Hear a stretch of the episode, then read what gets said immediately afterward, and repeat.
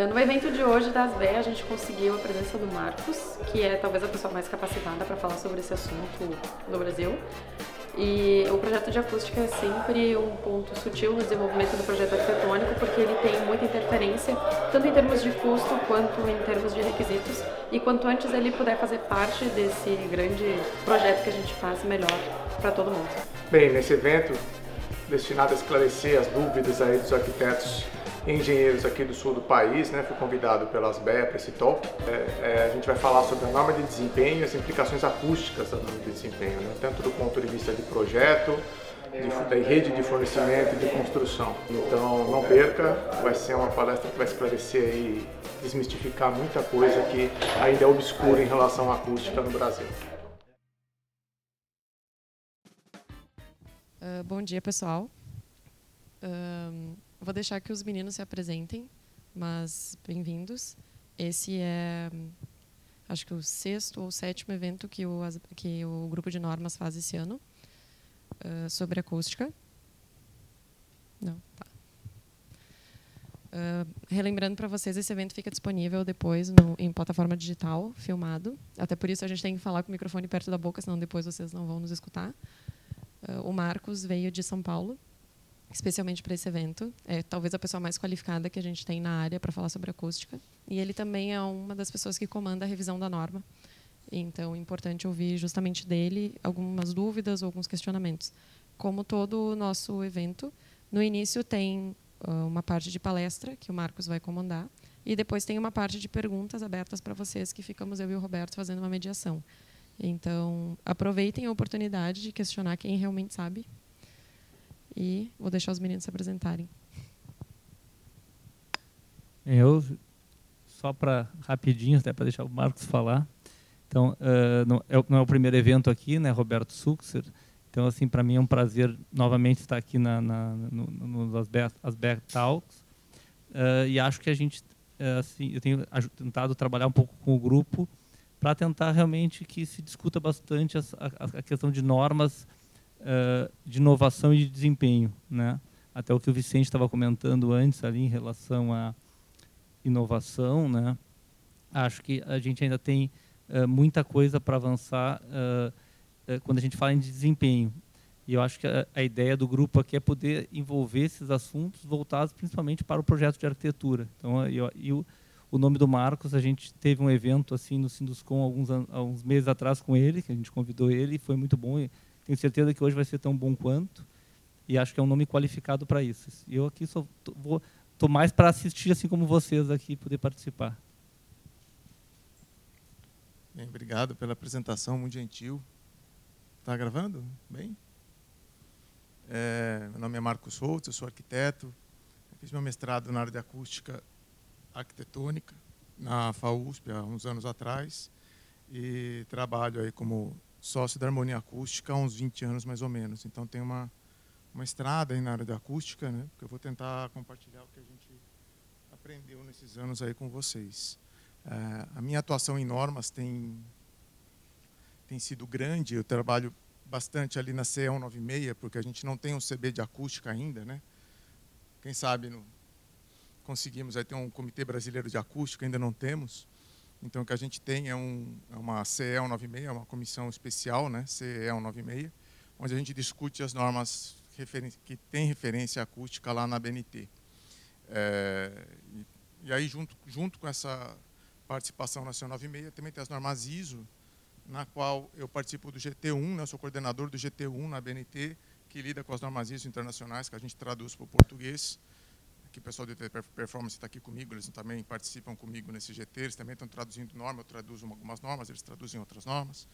É, então a gente está aí tentando trazer para a BNT, para o Brasil, as normas mais importantes para o português, que vocês vão ver que as normas que a gente tem aqui ainda são em inglês, uma delas eu já traduzi em português, mas a, a de caracterização está sendo traduzida aí pelo TT Performance para o português também.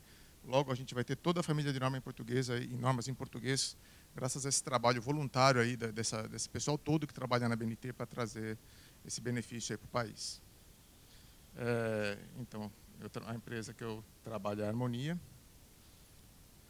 Aqui uma fotinho da gente lá, essa aqui foi no fim do ano. É engraçado que dá para ver os pixels aqui, ficar bem engraçado ver de perto isso. Porque parece uma coisa. Tá, tá, tá legal. É, então, o que, que a gente faz? A gente tem um laboratório, acústica ambiental, edificações, a gente tem uma área de inovação também. É, a área de inovação, como vocês estavam falando ainda, basta a pessoa falar disruptivo e, e é, já vira né, startup. Então, a gente está vendo o que, que é inovação de verdade. Né? Às vezes, a inovação ela pode ser algo realmente muito simples, mas que realmente tem algum impacto na maneira que as pessoas fazem as suas atividades, que melhore, às vezes, até de uma maneira muito simples, coisas, é, né, sei lá, a roda foi uma inovação, que era uma coisa extremamente simples do ponto de vista, né? Você pensar uma faca, uma inovação, uma ponta de lança, uma inovação. São coisas às vezes muito simples que você faz que muda realmente a maneira como as coisas são feitas. Então a gente também tem uma área de inovação é, que a gente está fazendo muita publicação. Então quem quiser acompanhar as publicações que a gente tem feito, no, tanto no Medium quanto no LinkedIn, a gente tem e no, no Instagram a gente tem divulgado essa essa produção aí que a gente está tendo na área de inovação. Aqui um pouco da área, das áreas que a gente trabalha, são as coisas mais diversas, mas hoje o foco é residencial. É um edifício interessante, é um edifício do Daniel Libeskind, que a gente fez acústica alguns anos atrás, todo de vidro em São Paulo, chamado Vitra. E é engraçado que eu achei que depois do Vitra, ele não ia ser filho único, né? que iam vir outros. Mas realmente ele acabou sendo filho único, assim, foi, foi o auge teve a construção civil, né, o mercado imobiliário em São Paulo, foi, foi, foi, foi quando chega, a gente achou que atendeu o infinito, aí construiu o Vitra e começou a, a curva inversa, né? Então agora a gente está tá praticamente no plano de novo, vamos torcer para a gente conseguir ter uma ascensão de novo aí no mercado. Bem, em relação à norma de desempenho, eu vou explicar ela no contexto de outras duas normas que também são muito importantes, que acabaram de ser revisadas. Aqui está 2000, mas é 2019, já foi publicada a nova 10151. Inclusive, existe um GT dentro da Proacústica. Eu sou vice, ah, também sou vice-presidente técnico da Proacústica, esqueci de comentar isso, que é onde é uma associação de empresas que trabalha bastante a questão do, de acústica aplicada. Né? Então, já existe um GT lá dentro da, da Proacústica, estudando aqui a revisão, como que a gente vai fazer um manual aí para aplicação e interpretação da 1051, uma norma que tinha quatro páginas e passou para mais de 40. Então, como ela é referenciada praticamente na legislação no país todo, ela vai ter um impacto muito grande é, para fiscalização e em termos de legislação também. Essa é uma norma de ruído externo. Tem a 10252, que é ruído interno. E a 15575 trata do que está entre os dois, que é o edifício. Né? Tem seis partes. A parte 2 não tem referências a acústica, mas todas as outras partes, de alguma maneira, têm alguma referência à acústica. Aqui eu trato um pouco justamente disso, da relação dessas três normas. Né? Então, você tem aqui um ruído externo, que é o que você pode ter do lado de fora. Poluição sonora em geral do lado de fora. Né? Você tem um nível interno, que é pela 10152, do que seria adequado para cada atividade. Para uma pessoa dormir, quanto com dormitório tem que ter de ruído lá dentro. Né? Então, fazendo uma conta muito simples. Você tem um ruído externo que pode, você tem um ruído interno necessário, você tem que ter algo aqui no meio que bloqueie esse ruído. Né? Você tem que ter algo aqui também que bloqueie o ruído dos teus vizinhos, para você ter ali dentro do seu apartamento, da sua casa, o ruído que permita que isso seja um dormitório e tenha conforto. Então, daí vem a norma ABNT 15575, que trata do edifício. Né? E nós, Muitos de vocês são arquitetos, acho que todos são arquitetos aqui. Não? Engenheiros? Quantos engenheiros temos? Muitos. É, isso é muito legal, os engenheiros, engenheiros e arquitetos unidos. Meu sócio é, é engenheiro, acho que é uma boa dupla ali para trabalhar realmente na construção. Né? Você consegue trazer um, uma, é o Batman Robin ali, né? Então, aqui as três normas, como eu disse, o nível externo, controle e fiscalização tem a ver muito com o ruído urbano, com a, a gente tem muito pouco domínio sobre o que acontece. Qualquer ação na cidade ela é sempre difícil. A gente está fazendo, um, junto com a cidade de São Paulo, a gente fez um estudo para o Minhocão, para a desativação do Minhocão, fazer um parque ali. Então, tem que ter audiência pública, aí a obra é embargada, aí fica dois meses parado. Então, é sempre muito difícil qualquer tipo de ação na escala urbana. Né? Então, a, a ação de formiguinha que realmente nos edifícios, que está sendo, na verdade, onde está sendo feita a grande revolução aí da acústica no Brasil nos últimos anos. Porque aqui você uma ação que você consegue, por exemplo, transformar o minhocão num parque, você tem impacto em 10 mil pessoas, não sei quantas mil pessoas. Não foi feito esse cálculo, mas é um, na ordem de milhares de pessoas. Enquanto aqui você tem ali aquela comunidade que está dentro do edifício. Né? Então, realmente, a gente não pode tratar, achar que a norma de desempenho é o santo graal da solução do conforto acústico para cidades, porque ela tem que ser dentro, tá dentro de um contexto de, uma, de um gerenciamento de ruídos da cidade. Né? Não dá para a gente jogar tudo na conta das construtoras ou dos arquitetos, ou que achar que o edifício vai resolver todos os problemas. Você realmente tem ferramentas muito poderosas na escala urbana para conseguir gerenciar os ruídos da cidade. Isso daria uma outra uma outra palestra só para falar disso, porque tem realmente a gente costuma inclusive fazer isso na é, eu falo trabalho bastante com com com, com acústica urbana. Então aqui dentre vocês podem ver que a acústica, como vocês já sabem, é apenas um item dentro da habitabilidade, dentre diversos itens que tem na norma. Ela tem ali é, definição de parâmetros, requisitos, metodologia de avaliação, com três níveis de atendimento que estão nos é, anexos. E é sobre isso também que eu vou falar um pouquinho sobre uma proposta que a gente vai fazer de talvez até tornar isso um pouco mais intuitivo. Ainda é uma proposta. Como vocês sabem, a norma ainda está em revisão, eu sou relator aí dessa revisão da parte acústica. E está sendo discutido ainda como que qual projeto que vai ser, é, ser levado para discussão para o grupo maior, porque realmente teve uma procura muito grande, muita gente está interessada nessa norma. Então, é, realmente a, a, discussão tem que chegar já dentro mais ou menos de um, de um, de um consenso técnico do que deve ser feito, né? para não ter grandes problemas. É, entrando agora na abordagem, né? não sei se muitos de vocês têm familiaridade ou não com a norma, se não tiverem familiaridade, isso é apenas uma simplificação para explicar como funciona. É, a abordagem que, que, que, era tipicamente adotada nas normas técnicas para construção antes da norma de desempenho era a abordagem prescritiva, onde você tem o bolo aqui da Vilma, bolo prestígio da Vilma, que está aqui se você usar três gramas de fermento um quilo de farinha, duas colheres de manteiga, cozinhar por meia hora, você vai ter um bolo, não é? Então, Marco só lembra que o pessoal não tomou café ainda, né? É o prestígio da Vilma. Melhor passar logo, vai. passar logo o slide. Então, no bolo prestígio da Vilma é isso. Você tem certeza que você tem um bolo excelente se você fizer tudo da mesma maneira sempre, né? Então, essa é uma abordagem que funciona? Funciona. Se você pegar tudo e fizer da mesma maneira todas as vezes, você tem uma padronização do produto Basta você ir qualquer McDonald's e você sabe que o Big Mac vai ter o mesmo gosto no mundo inteiro. Né? Porque eles tentam padronizar ao máximo os processos. Então a abordagem prescritiva ela é válida. Só que ela tem algumas consequências. Né? E se eu quiser fazer o bolo de chocolate de cenoura? Será que vai funcionar? A gente não sabe. Então a dona Vilma fica até meio assim, tem medo de ousar, porque o bolo ficou tão famoso que ela fala: Nossa, vou estragar meu bolo colocando cenoura nele. Né? A gente tem medo de mudar a receita. A gente tem medo de propor coisas diferentes. E se a gente não colocar fermento, agora com glúten free, tá, a moda era glúten free, você quer uma farinha sem glúten. Né? Então, a abordagem prescritiva, a grande desvantagem dela é que ela é uma grande inibidora da inovação. Enquanto a norma de desempenho, ela fala de fins e não meios, né? requisitos a atender e não em como construir. Isso aqui já estava, o Gibson falava em 82 isso. Tá? E demorou um pouco para a gente chegar aqui no Brasil com a abordagem do desempenho. Ela começou muito antes nos países europeus. Né? É, então, a abordagem de desempenho é isso. Você indica critérios de medição e avaliação.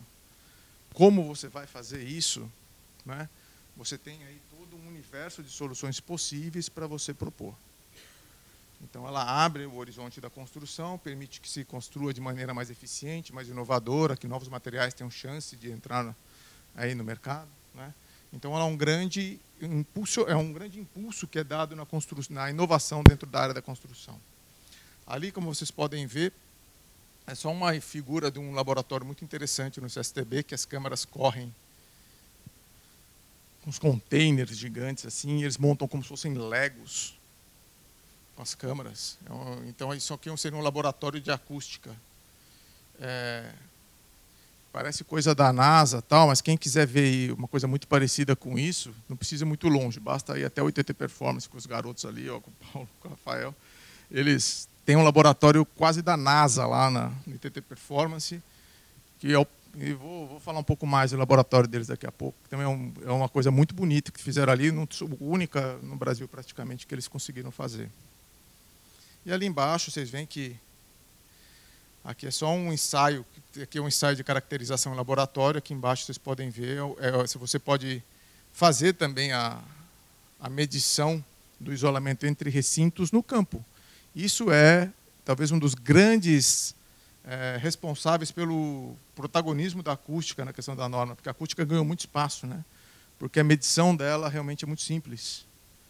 Simples, mas não significa que é fácil. Né? A gente pode ver que, que, que, simples, que eu falo assim, com um pessoal técnico qualificado, com experiência, você consegue fazer de uma maneira simples. Mas é cheia de sutilezas e pode dar muita coisa errada nessa medição se a pessoa não tiver experiência.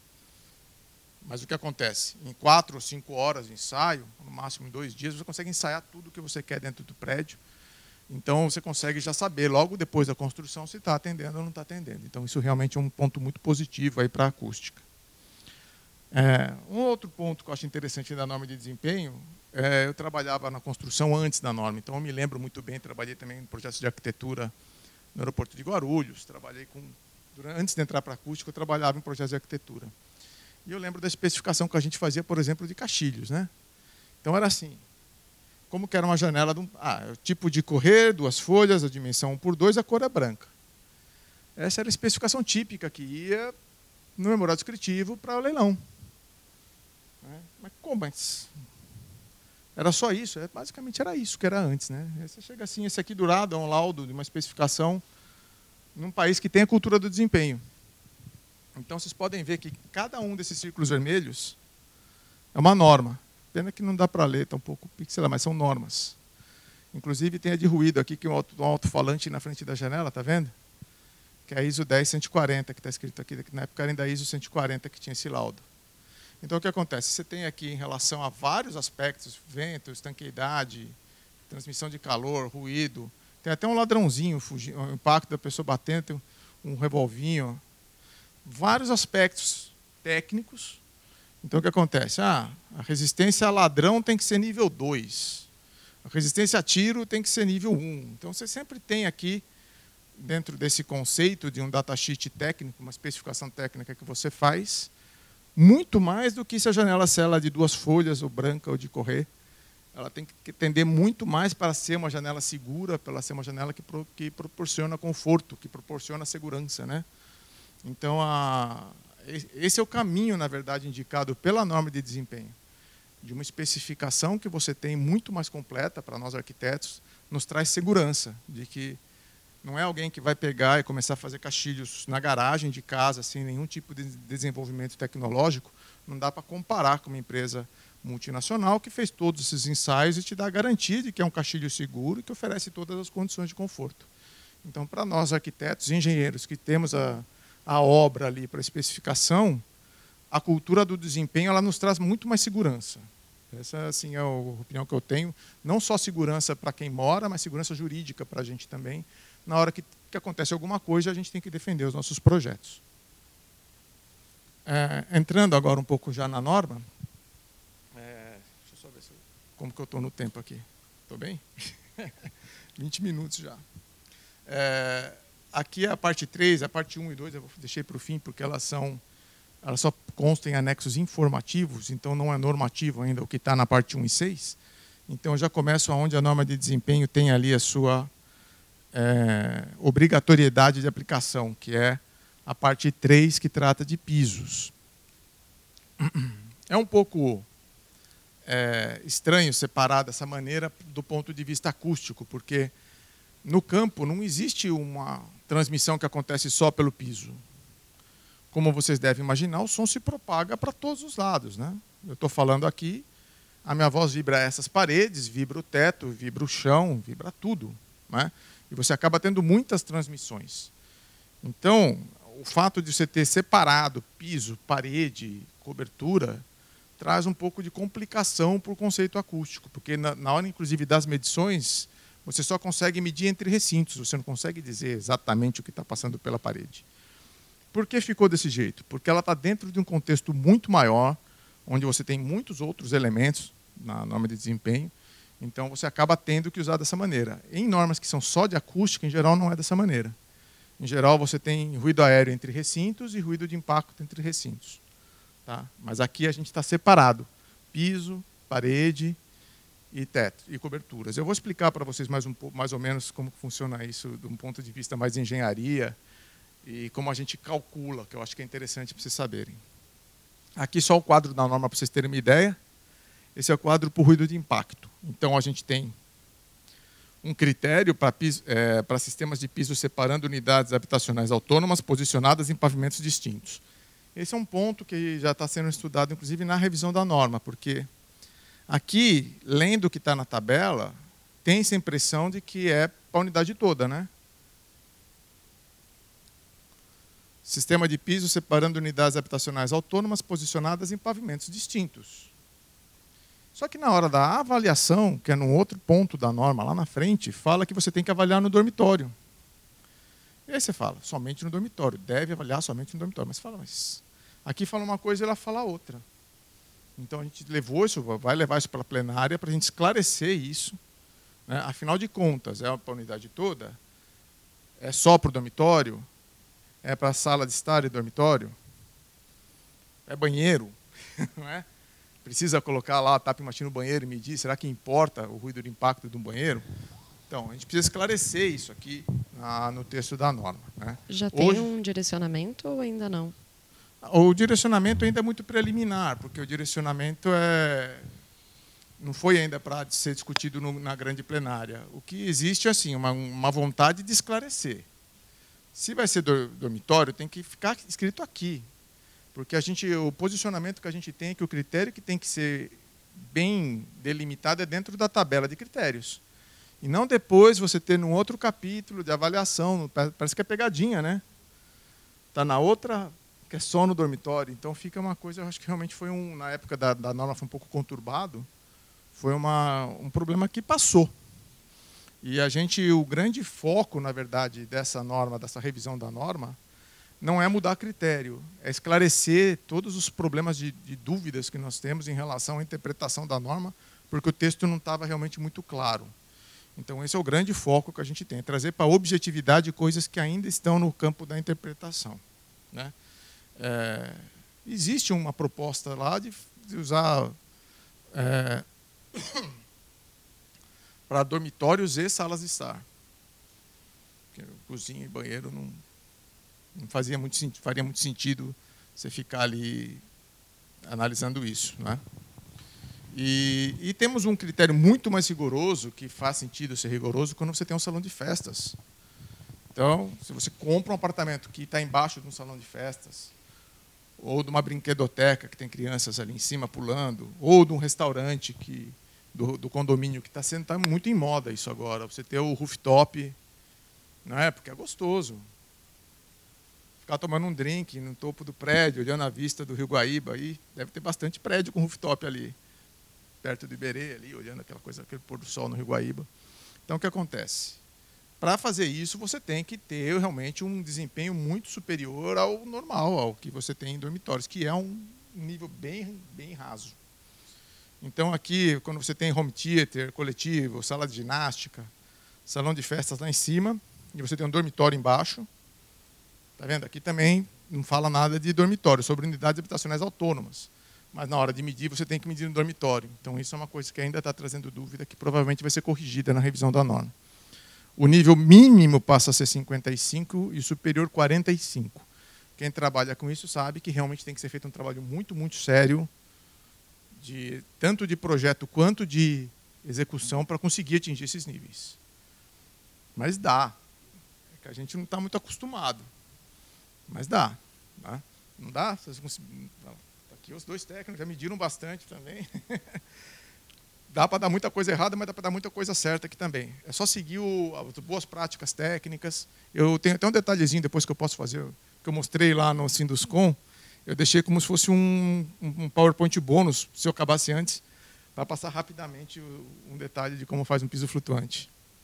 Aqui, para vocês terem uma ideia, ó, nós estamos aqui com 80 o, o, o, no mínimo. O país europeu que é mais permissivo é 65, onde estaria o nosso intermediário. Tá?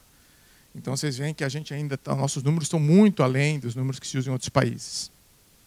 Então a gente tem realmente que fazer um trabalho de melhora disso. Aqui mais ou menos só para mostrar para vocês como é feito o ensaio. Você usa uma máquina de martelos normalizada, que são cinco martelos que vão batendo ali de maneira alternada determinada quantas rotações por minuto que tem que ter e o peso do martelo é padronizado, se não me engano é meio quilo mais ou menos 0,5, né, alguma coisa assim. São martelinhos de meio quilo que ficam batendo. Eles têm a face de baixo um pouquinho arredondada para evitar que, que se fosse plano, se ele pega um pouquinho de quina, ia, não ia bater num ponto só, ele ia dar uma desbalanceada no martelo e ia bater diferente. Então eles são um pouquinho arredondados embaixo, essa curvatura também é padronizada. Então é uma máquina bem especial essa que existe, tanto que a gente normalmente importa essas máquinas, ainda não temos um fabricante nacional que conseguiu fazer essas máquinas aqui. Aí você martela, ali está com virabrequim, né? Vocês veem que ele gira e.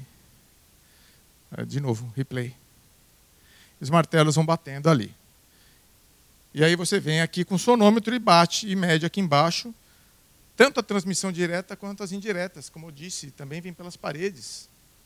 Então, a, a, principal é a azul, que desce diretamente pelo elemento, mas a vibração passa da laje para esse outro elemento que é a parede, e nós temos um componente que vem pelas paredes também. Então, a gente utiliza mais para frente, vocês vão ver isso, para calcular o desempenho em campo. A gente calcula essas transmissões e soma energeticamente elas depois no receptor. É a norma que a gente usa, 16032, parte 2. Estamos traduzindo ela para o português, a gente agora pulou para a parte 3, porque a parte 2 foi incluída uma um ball, que é uma bola de borracha. Isso aqui é uma bola de borracha bem mais simples do que isso, né? Você pega a bola de borracha, que é padronizada, e solta. E você mede embaixo. Então foi criado esse novo método de medição do ruído de impacto, que é muito usado no Japão e Coreia, que ele tem uma característica um pouco diferente. É, Para explicar mesmo, precisaria ir muito mais tempo do que a gente tem aqui mas ela, ela analisa um, um, aspectos diferentes do isolamento desse piso, aspectos mais ligados a heavyweight, que a gente chama de impactos mais pesados. E como no Japão e Coreia eles têm o hábito de andar descalços em casa, não sei que no sul vocês andam descalços em casa. Eu sou casado com uma, uma oriental, né? minha mulher é filha de japoneses, eu sou obrigado a andar descalço em casa. Então, eu sei que oriental só anda descalço em casa. Então, o tipo de ruído é diferente e não é muito correlacionado com essa máquina de impacto, é mais correlacionado com a bolinha. Então, tem que ser usado meio que em conjunto os dois métodos. E essa norma está incorporando esse método agora da, da bolinha. Então, a, a, ela acabou de, de ir para DIS, porque eu, eu, participo desse grupo lá na ISO, que está que tá, é, fazendo né, a adaptação dessa, dessa bola de impacto. E, inclusive, já tem os coreanos que fizeram um robozinho. É muito legal o robozinho, que ele pega a bola assim, aí ele levanta, ele solta, Aí a bola desce, ele já faz assim e pega de novo. Então o robozinho. Já estão fazendo o robozinho para soltar a bola. Eu, eu achei. O robozinho é muito mais desengonçado que a tap machine. Então estou com saudade já da tap machine quando vejo aquele robozinho. É, aqui só para vocês terem uma ilustração de como é feito o ensaio. Você faz em alguns pontos aqui embaixo e também faz ali uma média logarítmica dos resultados. E depois faz uma adaptação. Porque a gente traz, vocês têm o feeling, por exemplo, se isso aqui tivesse totalmente sem móveis, a minha voz já está soando completamente diferente, né? provavelmente mais alta. Teria um ganho sonoro aqui por não ter móveis. Né? Então, o que, que a gente faz? Ninguém, em geral, né, a norma sempre é feita para médias, é, você não vai morar num apartamento vazio, você vai morar num apartamento mobiliado, com uma cama, com uma cortina. Com, né? Então, a gente traz, na verdade, esse nível sonoro para a situação de apartamento mobiliado. Então, isso nos possibilita medir com ou sem mobília. É feita essa adaptação ali matemática para você conseguir ter o mesmo resultado medindo com e sem mobília. Então está sempre padronizado por um tempo de reverberação que a gente mede através é, de estourar um balão ou fazer um processo matemático com a dodecaédrica aqui para a gente poder fazer essa adaptação para trazer o resultado para o que seria o apartamento mobiliado. Tá? Aqui alguns exemplos, vocês veem que várias lajes, isso aqui são resultados reais de campo, que não passam. Teve um aqui de 87. É engraçado que quando foi feita a norma, o pessoal falou, não, não queriam pôr número. Os advogados falaram, não, tem que ter número. Ah, então vamos pôr o um número que passa tudo. E aí falaram, 80 é um número que passa tudo. Só que faltou pesquisar um pouco melhor. Tinha várias coisas que não passavam em 80. Tem vários que não passam mesmo. Né? Isso aqui deu, passou longe, 7 dB, esse aqui 84. Essa aqui é maciça de 12, dependendo do tamanho, pode passar, pode não passar. Aqui, nesse caso, passou raspando, né? E essa aqui, quando você põe o piso flutuante, realmente o mínimo para você fica muito fácil de atingir, porque você dá um salto ali de 15 a 20 dB, até 30 dB com pisos flutuantes. Então aí fica muito fácil se você tem esse recurso de ter o piso flutuante para atender e até atingir os níveis superiores da norma. A mesma coisa acontece agora com, com é isso que é engraçado que eu falei, porque nós estamos falando de pisos. Então você não analisa somente o ruído de impacto, que é o ruído de queda de móveis, o arrasto de objetos. Né? Você também tem a situação onde a pessoa, se você olhar hoje em dia, os sistemas de som estão evoluindo, né? E tem gente que gosta de ouvir música alta, tem gente que é festeiro, né? Então o que acontece? Você, o seu andar de cima pode te incomodar com a questão do ruído. E o principal PET de transmissão é a vertical, seria a laje. Então existe um critério aqui também que tem que ser obedecido. Para dormitórios é 45 dB, você tem que ter isolamento, é o mesmo que se usa para as paredes laterais. E se você tiver um sistema de piso separando trânsito eventual, como corredores, escadarias, é, né, você, tá, você tem um critério menos rigoroso aqui. Né? Sistema de piso separando unidades habitacionais autônomas, de áreas comuns de trânsito eventual, que é 40. E agora, quando o é home theater, como eu tinha falado, salão de festas, digamos que você está no primeiro andar e tem um salão de festas embaixo de você. Então, esse ruído tem a situação de cima, também com ruído de impacto, e também tem a situação do ruído aéreo, que esse ruído é uma coisa engraçada. Às vezes a gente ouve, ah, não, ruído impacto é o que se propaga é, pela estrutura, e ruído aéreo é o que se propaga pelo ar. Na verdade, os dois se propagam pelo ar e pelos, pela estrutura. Né? O, o que diferencia o ruído de impacto do ruído aéreo é a origem. Então, por exemplo, eu falando aqui para vocês, o som está se originando no ar. As cordas vocais vibram moléculas do ar, eu produzo o som e chega até vocês. Né? Se eu produzir, se eu pegar um martelo e martelar o piso aqui, eu estou gerando ruído diretamente na estrutura. Então, a origem do ruído é diretamente através da fricção da estrutura do edifício. Então, aí se caracteriza o ruído de impacto. Então, toda vez que você tiver dúvida, não é por onde se propaga, é onde se origina. Se origina no ar, é ruído aéreo. Se se origina diretamente na estrutura, por exemplo, se eu pegasse essa cadeira e arrastar, né? é um ruído bem perturbador, né? Esse é o ruído de impacto, eu estou citando diretamente a estrutura do edifício.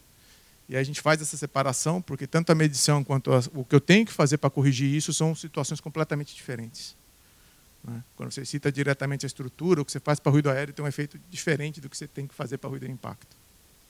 Aqui um pouco para vocês terem uma ideia, ruído aéreo já não uso aquela tapa em machine, eu uso uma caixa de som que está padronizada como essa uma fonte omnidirecional que gera um campo sonoro uniforme para todos os lados. E aqui você mede no andar de cima, mede no andar de baixo e faz a diferença. A norma já tem aqui a NBR ISO, que a gente traduziu. É, e aqui você tem um índice chamado DNTW, tá? D de diferença, NT, toda vez que você vê esse NT, significa que foi padronizado pelo tempo de reverberação. Por isso que eu falei de trazer, pode medir mobiliado ou não mobiliado. E o W é o weighted, eles, eles fazem uma, uma ponderação do que é de baixa frequência, de média frequência e alta, alta frequência para trazer um valor médio. Né? Então, a maneira que essa ponderação é feita é importante também. Então, é por isso que a sopa de letrinhas é DNTW. Existiu uma tentativa lá, através do Werner Show, de simplificar isso, e teve muita resistência. Isso a gente não vai conseguir, acho que nos próximos 50 anos, conseguir mudar isso. Porque foi tentado mudar tudo para R-Living, que seria é, a redução para sons da vida, o R-Traffic, que seria os sons da rua, que são diferentes, os sons dos carros, do som do que o cara gera no vizinho, e o R-Impact, seria a redução do ruído de impacto.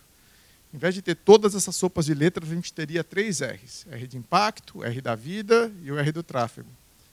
Mas é lógico que chegou na Europa, são 20 e tantos países, cada um com uma cabeça diferente. Nossa, eu vou ter que mudar toda a minha legislação, acho melhor não. Então, realmente, o, o, é muito difícil mudar qualquer tipo de coisa que já está enraizada. Né? Isso aqui, realmente, a sopa de letras, a gente vai ter que conviver com ela por um bom tempo ainda. Porque a norma foi para revisão, voltou, e a revisão trouxe o texto praticamente igual. Então, a norma que 717, que é que faz essa ponderação, provavelmente vai ficar igual ao que a gente tem hoje. Então, estamos tranquilos, a nossa norma de desempenho vai continuar com esse atributo por muitos e muitos anos. A mesma coisa acontece, que eu falei agora na vertical, na horizontal. O ruído aéreo também incomoda vizinhos em unidades que estão laterais ali à unidade. Aqui a tabela é um pouco mais complexa, porque ela traz outras possibilidades, né? É, aqui seria entre unidades com dormitório 45 dB, que seria ali um número mágico ali, né, da, entre unidades com dormitório. Não é um valor ruim, não sei se aqui tem, dá para ver, ó, que a gente está bem mais perto que o ruído de impacto. Os países começam em 50, a gente o nosso mínimo é 45. Então já começa num valor um pouco bem mais razoável que o ruído de impacto. E você tem aqui para salas e cozinhas, parede entre unidades habitacionais autônomas, né, de geminação, nas situações onde não haja dormitório, então 40 dB.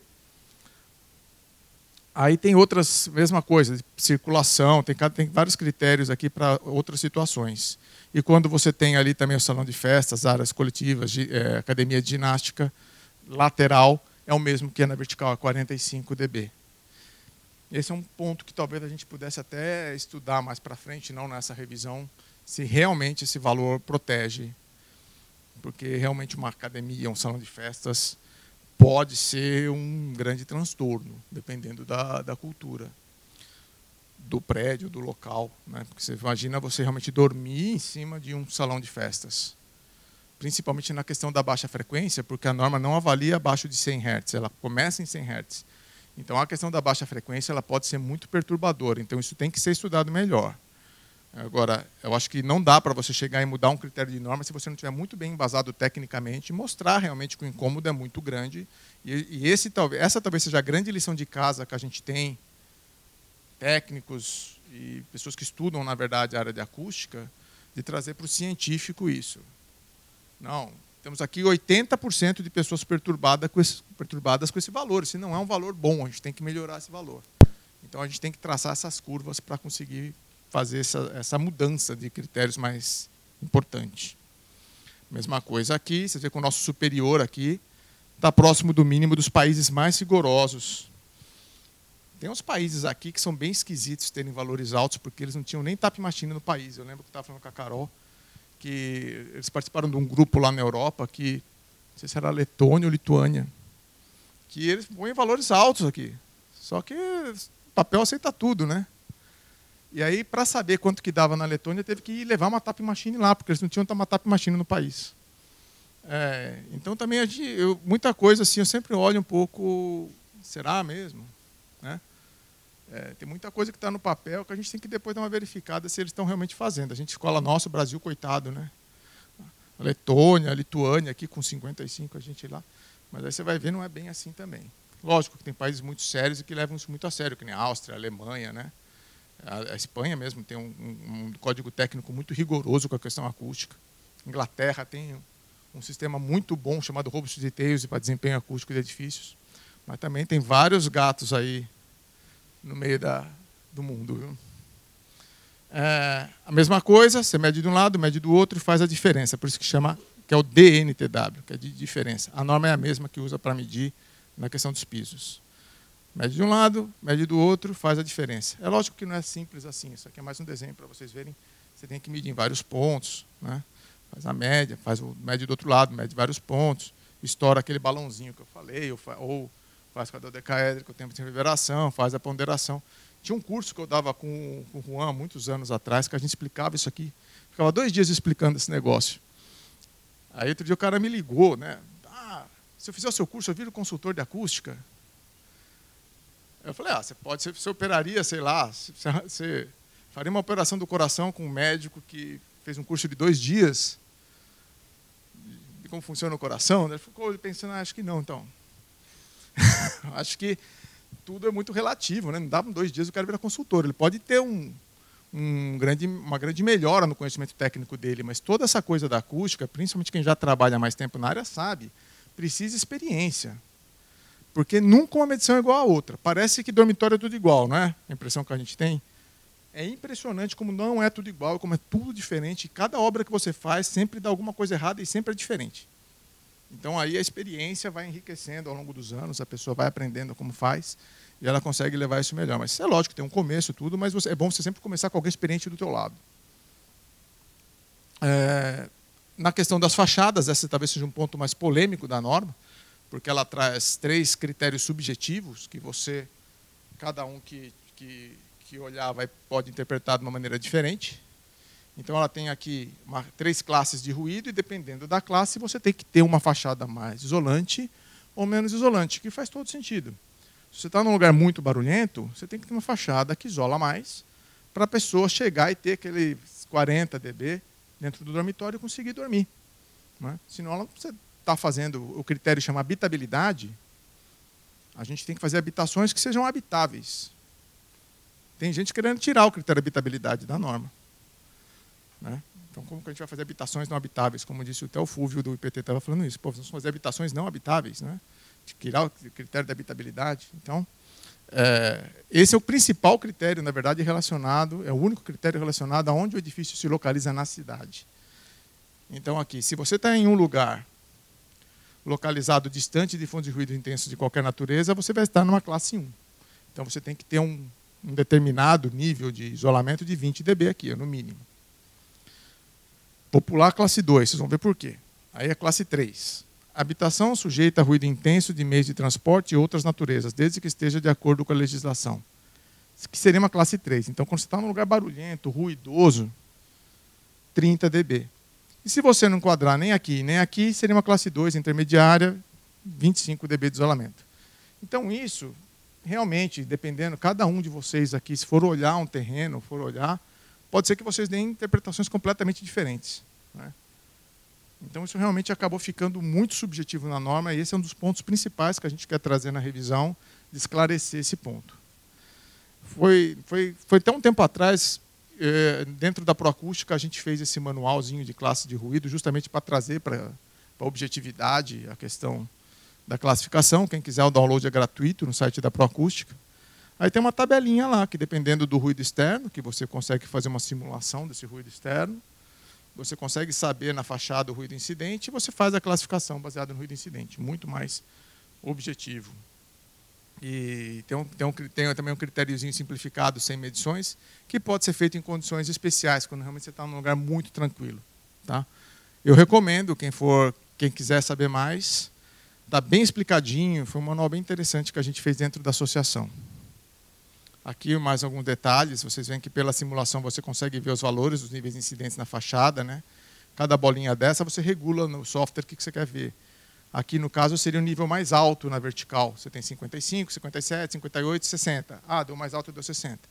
Então, na bolinha ali fica escrito 60, nesse caso. Você consegue regular lá o que você quer ver. É, e aí, baseado nisso, nessas simulações, você consegue fazer a classificação das fachadas. E como mede? Né? A medição é feita assim. Você coloca uma haste, mede a 2 metros da fachada, gerando um ruído do lado de fora. Não sei se o pessoal do ITT já foi atacado, nós já fomos atacados com diversos tipos de coisas pelos vizinhos. Porque você vai lá ter que medir no domingo. Aí domingo, sei lá, o cara está lá assistindo o seu Faustão, a gente liga aqui 110 dB. Aí o cara vai, abre a janela bravo, joga pote de maionese, e a gente está aqui medindo, porque realmente isso aqui tem que ser feito do lado de fora do edifício, todo esse barulho. Então, a medição de ruído de fachada exige uma certa conversa preliminar com os vizinhos, falando: ó, oh, não se assuste, não é o Armagedon, a gente só vai fazer uma medição sonora com essa fonte sonora que faz muito barulho. Então, é... ó, eu não sei se você tem idade. Vocês usam é... para fonte sonora uma música, um ruído? É um faz ruído diferença? que a gente chama de ruído branco é, quando a gente tinha aquelas TVs de tubo antigas, analógicas, sabe quando a TV saía do ar? Ficava aquele. Ah. É, aquilo lá. Só que muito alto. Tanto que assim, o operador ele tem que estar de preferência com dois protetores, porque é muito, muito, muito alto. Dependendo da condição da sala, chega a dar 120 dB dentro da sala, dependendo das condições. Então é um barulhão que você tem que fazer, porque você tem que fazer um ruído que você mede aqui fora, e ele tem que atravessar de maneira satisfatória essa fachada, e você conseguir medir aqui dentro, né, acima do ruído de fundo desse local. Então você tem que dar um tiro de bazuca realmente na questão sonora com isso. Aqui alguns exemplos, aqui foi feito um protótipo numa, tipo Minha Casa Minha Vida, né, com duas folhas, deu 21, um caixa de persiana deu 25 e 30 com a persiana recolhida, e duas folhas de vidro deu 23. Isso aqui varia muito. Às vezes você mexer aqui um milímetro no alinhamento da janela, ou você trocar a ferragem dela, você ganha ali 3, 4, 5 dB. É muito, muito, muito sensível a qualquer tipo de barbeiragem de execução. Então, você mede no mesmo edifício, uma janela bem instalada e outra não tão bem instalada, 5, até mais 7 dB de diferença de uma janela para outra, se estiver muito mal instalada. E aqui agora falando do, das coberturas, que também são é um critério que deve ser atendido. E quando você tem um dormitório e sala de estar localizada abaixo de coberturas acessíveis de uso coletivo, você tem aqui um ruído de impacto de 55 dB. Tá? É, então, basicamente, é isso que tem aí na, na, na parte de coberturas e na parte do, do, texto da norma. É um resumo, obviamente. Quem tiver mais interesse em saber mais precisamente todos esses critérios, ou falar, nossa, Marcos falou muito rápido, eu esqueci tudo. Tem um manualzinho com tudo isso da Proacústica na, da, no site da Proacústica, de Manual de Norma de Desempenho, onde vocês podem baixar os critérios. Uma explicação de cada um, de uma, um desses itens. Então, só falei um breve resumo para contextualizar mais isso para vocês agora. Porque o que acontece? Você tem um monte de critério para atender. E aí? Né? O que, que eu faço com isso como projetista, como arquiteto, como engenheiro? Eu tenho que atender lá na frente. Que ferramentas eu tenho à minha disposição para lidar com esse problema? Né? Então, existe, na verdade, uma maneira de fazer um projeto acústico. Como existe uma maneira de fazer um projeto hidráulico, que todos vocês devem estar familiarizados, você tem uma pressão, tantos metros de coluna d'água na caixa d'água, você vai lá.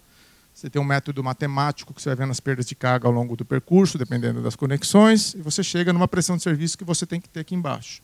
Então, existe um modelo matemático que prevê um fenômeno físico. Da mesma maneira, estrutura. Você consegue fazer um projeto de estruturas, você fala o concreto tem que ter um FCK determinado, o aço tem que ter uma determinada resistência, que são caracterizadas em laboratório, né? Tudo isso você caracteriza em laboratório, perda de, de, de carga de cotovelo, de joelho. Né? Você tem que pegar todos esses elementos que você vai ter no seu projeto e caracterizar em laboratório para você poder utilizar no modelo matemático. Então faria todo sentido fazer isso com acústica também. Usar o mesmo pensamento. Né? O Gerdau não tem que passar, mandar para o laboratório o vergalhão antes de colocar no mercado? A Votorantim não manda o cimento fazer todos os testes de rompimento para saber qual é a resistência do concreto para você poder utilizar no mercado depois? Os produtos acústicos também podem ser caracterizados de tal maneira que a gente consiga calcular o que vai acontecer com eles no campo. E a norma, que existe uma norma, na verdade, para calcular isso, que é a ISO 12354. E o que essa norma precisa? Ela precisa da caracterização acústica dos materiais em laboratório, como eu disse. Você tem que saber, pô, vou colocar uma parede, mas como eu vou, que dados de entrada eu vou colocar no meu cálculo se eu não tenho caracterizado essa parede? Então essas paredes têm que ser caracterizadas em laboratório. As lajes têm que ser caracterizadas em laboratório. Né? Os elementos acústicos todos têm que ser caracterizados.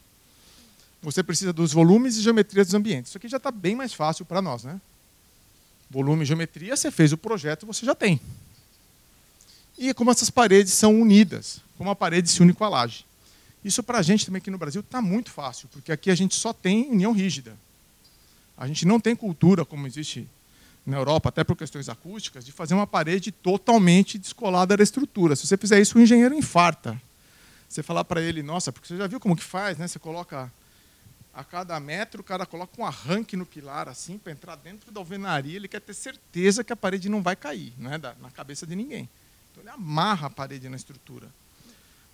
Para você ter essas uniões flexíveis aqui, ter uma mudança acústica, você tem que fazer a parede totalmente descolada em todo o perímetro. Então, eles, na Europa, eles usam um, uma banda de isopor elastificado, porque o isopor ele não é acústico. O mito da acústica é o isopor. Mas se você pegar ele e colocar numa máquina e dar um apertão nele e, e mudar as propriedades físicas do isopor, ele fica o, o, o EPS elastificado. Aí ele fica resiliente. Então eles usam muito para fazer o perímetro com essa banda acústica na perímetro todo da parede. Você fala, mas isso melhora a acústica? Melhora, eu vou explicar por quê. Imagina essa situação aqui. Você tem aqui uma caixa de som fazendo som, eu quero saber do outro lado. Você tem a primeira transmissão mais óbvia, que é a transmissão direta, certo? Só que decorrente dessa transmissão direta, você tem outras 12 transmissões. Olha só. Você vai ter uma transmissão que vai aqui pelo elemento direto, sai aqui na lateral e vem pelo flanco. Sai nessa parede aqui. Então sempre eu vou falar por onde entra e por onde sai. Você tem uma outra transmissão que entra nessa parede lateral, vibrou essa parede aqui, ó. Chega aqui, sobe pelo elemento separador e sai aqui. Essa aqui a gente chama de flanco direto. E você tem uma outra transmissão ainda, ó, que vem por aqui, chacoalha essa parede aqui, vibra ela, e a vibração sai pela, pelo flanco também, que é flanco-flanco. Cada uma dessas são, acontecem nas quatro paredes laterais. Então você tem 12 transmissões. Né? O que, que a gente faz para calcular? Calcula cada uma dessas e soma energeticamente depois aqui. Basicamente é isso que faz a N2354. Esse é o procedimento de um método de cálculo para acústica, isolamento acústico nas residências. Imagina que eu pudesse pegar essa conexão da parede aqui e pudesse tirar. Se eu colocasse um isopor elastificado aqui, um EPS elastificado, você vê que a transmissão vermelha, eu mato a transmissão vermelha. A transmissão verde, eu também mato a transmissão verde. Então você reduz, na verdade, essas quatro, oito transmissões só com essa separação ali que você faz nas paredes. Então isso é uma coisa que a gente não usa no Brasil ainda, mas está a dica aí, quem que vocês são muito inovadores aqui no Sul. É, quem quiser fazer, 20 minutos? Preço? Preço é desconhecido. É, porque não temos no Brasil ainda. Mas assim, o problema é que a máquina que faz o, o, o EPS elastificado, eles não trouxeram para o Brasil. Pelo jeito é uma máquina do tamanho dessa sala aqui. Um segredo que eu até conversei com eles, teve uma época que eles quiseram trazer, porque isso funcionar também para contrapiso flutuante. E o preço é muito bom. É, EPS é barato. Então, né, você vai lá, dá a propriedade. O problema é realmente ter a máquina que faz isso. Então não usem isopor ou EPS em piso flutuante. Tá? Ele é muito bom para térmica, mas não é bom para acústica, porque ele é rígido e ele é muito leve. Então ele é, o pesadelo do acústico, é o EPS em vários sentidos. Então muita gente fala, ah, não, forra com isopor, não, não faça isso. É, então como a gente faz para caracterizar os materiais? Como que é esse laboratório? É algo do professor Pardal? Como que funciona isso? Realmente é um laboratório, uma, uma instalação extremamente complexa, porque ela exige uma, uh, uma mecânica que é muito difícil de fazer. Você tem que ter ponte rolante para fazer esse laboratório de impacto, que é como que o ITT tem aqui. Você coloca uma câmera em cima da outra. Aqui está o provete que você coloca aqui a laje que você quer ensaiar, ou o piso flutuante. Então você tira a câmera de cima, olha aqui, tá vendo? Ela é móvel. Você tira ela. Isso aqui acho que é no, em Portugal, no Coimbra. Você tira essa câmera, coloca aqui o provete, que tem vários aqui do lado, eles estão construindo, os pedreiros estão lá construindo, ou os estagiários estão construindo lá. No caso deles, é os estagiários mesmo, né? são vocês mesmos que vão lá. O cara ganha também um diploma de pedreiro ali, porque tem realmente tem que ser pau para toda a obra para trabalhar com acústica. Você monta aqui ó, o ah.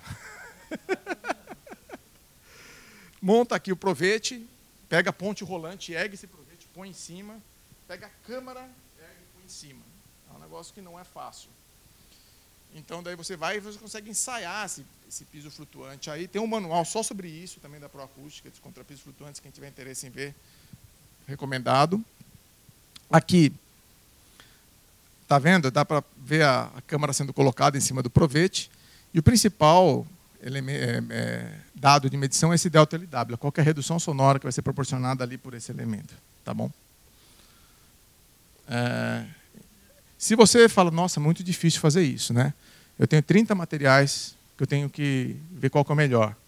Existe um método simplificado que pode dar direções para que, para que lado caminha o desempenho, que você mede a rigidez dinâmica. Esse, sim, é um método muito simples de fazer, que é só realmente fazer ali um procedimento que você dá uma martelada ou você usa um shaker e você mede a maneira que vibra, né? É, essa placa sobre o piso flutuante. Então aí você consegue estimar através de um ábaco qual que seria ali o delta LW, a redução daquela manta sem ter que medir, né? Qual a principal utilidade disso, na minha opinião? Realmente existem muitos materiais que você pode usar e você pode escolher qual é o mais promissor. Você escolhe ali os top 3 e aí manda ensaiar os top 3. Né? Então ele acaba te dando um resultado muito rápido, muito fácil. Esse aqui é um, um exemplo de laudo de isolamento acústico e do impacto. Esse aqui é do ITT Performance, esse aqui é do IPT. E aqui está o Delta LW, pena que está meio pixelado, mas ele está aí. E aqui, no caso do projeto acústico, você pega esses dados, geometria e uniões, joga dentro de um modelo que pode ser um software ou pode ser 20. É... Nossa, vou ter que dar uma acelerada. aqui é o modelo do prédio, que você fica em vermelho, que nesse caso esse software ele coloca em vermelho que não atendeu. E aí você consegue abrir aqui dentro, você consegue ver transmissão por transmissão que foi calculada. Então você consegue saber quem é o vilão, qual a transmissão que está preponderante, e falar assim, é que nosso problema é nessa parede, né, no piso. A parede tem uma transmissão muito ruim, aquela transmissão lateral tá, ela que é preponderante no andar de baixo, porque muitas vezes não está onde você pensa que está o problema. Aí você vai engrossando a parede, você vai deixando a parede mais robusta e você não resolve o problema. Então, com esse tipo de cálculo, onde você calcula cada uma das transmissões, você consegue saber exatamente qual elemento que está condicionando o teu isolamento e você trabalha nele. Aqui é um outro software que também faz a mesma coisa, que traz ali uma, os vermelhinhos aqui não atenderam, tá vendo? A mesma coisa pode ser feita também para paredes. Aqui é um caso um provete que está sendo colocado para janela, mas você pode colocar uma parede de drywall, uma parede de alvenaria, você faz o reboco. Então realmente é um trabalho de pedreiro que fica ali, eles montam os protótipos e ensaiam.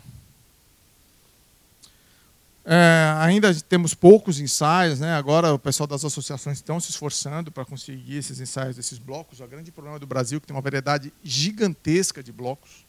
Não existe uma padronização de como esses blocos são feitos.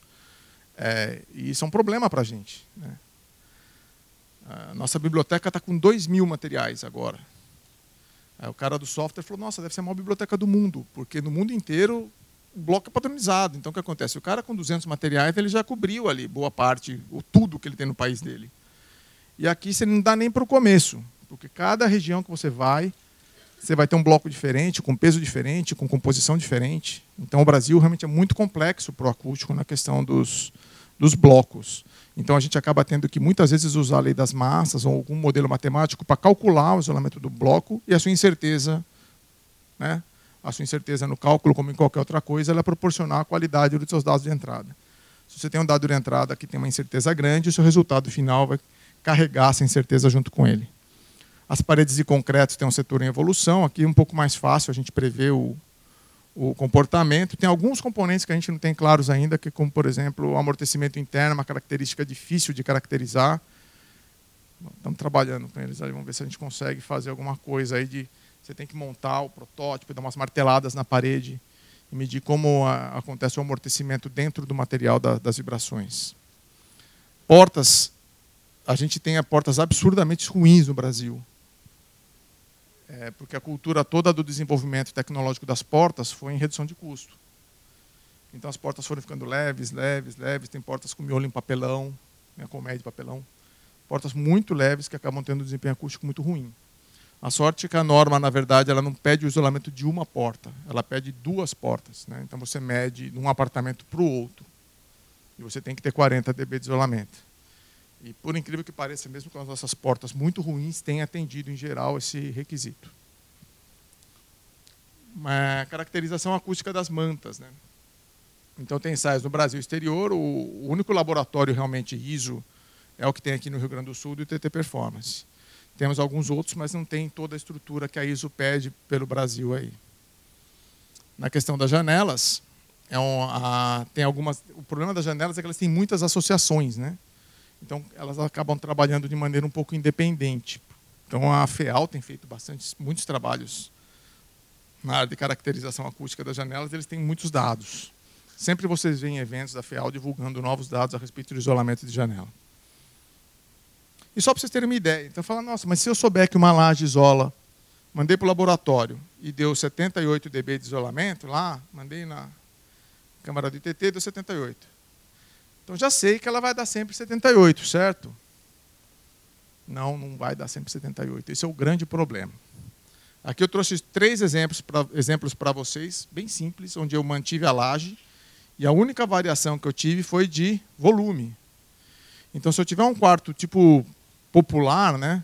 Minha casa, minha vida, 23 metros cúbicos, sendo bem generoso ainda, tem menores. A laje de 78 ela vai performar por esse cálculo 82. Só pela redução de volume. Se ela tiver 52 metros cúbicos, vai mais ou menos bater aqui o índice de laboratório com o índice em campo. E se ela for maior, ela pode ser até melhor do que o índice de, de laboratório. Então, ela de, depende muito do volume ao resultado que você vai ter. Agora, e se eu tiver a mesma laje e mudar só as paredes laterais? Fala, pô, mas a laje é igual e vai dar resultado diferente? Vai dar diferente. Lembra que eu falei que também tem uma transmissão pelas paredes? Então, o que acontece? Você tem aqui uma parede de bloco de 19, a, a laje de 78 vai, vai perder 4 dB, que vai para 82, em função dessas transmissões laterais. Todos têm o mesmo volume, tá?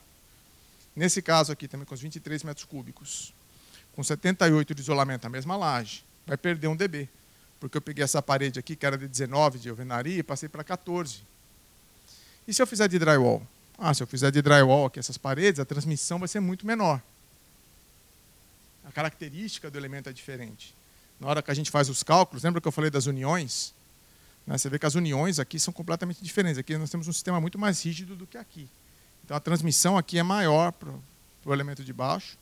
E aí o que acontece? Você acaba tendo uma perda de desempenho bem menor aqui em função das transmissões marginais. De 78 vai para 79. Vocês veem que é desse para esse, uma parede de 14, aqui nós temos, tivemos um ganho de 4 dB somente com essa alteração das paredes, sem mexer na laje. Tá? Isso por ruído de impacto. No ruído aéreo é a mesma coisa. A parede aqui em vermelhinho, no laboratório, ela deu um valor de 44 dB. E no campo variou de 42, 44 e 47, mudando apenas o volume. Né? Então vocês veem que realmente você acaba tendo que calcular essas transmissões para saber o quanto que você vai ter no campo de resultado final. Então, se eu puder fazer um resumo do, da norma de desempenho, para mim, o grande ganho que ela trouxe é que é possível medir. Para nós é uma grande segurança jurídica, porque sempre você caía na mão do juiz que se o cara fosse traumatizado com ruído e quando você não tem número, você é o culpado. Você tinha que ter feito um prédio que não fizesse barulho. Mas o que é não fazer barulho? Né? Então, hoje a gente tem números que podem nos proteger de, sei lá, sempre tem pessoas muito sensíveis. As pessoas são diferentes. Às vezes você vai lá e fala, nossa, mas eu caprichei, fiz um prédio super bacana, com bom isolamento. E o cara vai lá e reclama e fala que está ruim a acústica. E você vai lá e não está ruim daquele jeito que ele acha que está. Então, tem dúvida, mede. Os critérios são abaixo dos internacionais. Uma vez eu fiquei com vergonha até, estava lá falando dos nossos índices. Estava numa reunião da ISO, agora que eu falei que era 80 o ruído de impacto, houve um silêncio, depois um oh. 80, oh. Daí eu defendi a gente lá. Ah, a gente está começando. Tem que começar por algum ponto. Você não pode chegar com um número que você vai ter que mudar todo o processo de construção do país do dia para a noite. Você chega com um número, faz estudo, analisa, vê o impacto, traz solução de baixo custo. É uma cadeia que demora para. uma roda que demora para girar. Mas já girou muito. Não existia laboratório de acústica aqui, como vocês têm hoje. O que, que não, nome de desempenho trouxe esse laboratório. Então, o ganho, mesmo você fala, pô, o nível de 80 trouxe ganhos? Claro que trouxe. Você imagina se a gente não tivesse esse nível de 80? Não íamos ter laboratório, não íamos estar aqui nessa sala discutindo, discutindo conforto acústico se não fosse os 80 aqui da norma de desempenho. Então, tivemos um ganho gigantesco, mesmo com valores baixos, porque a cultura de desempenho está sendo introduzida no país.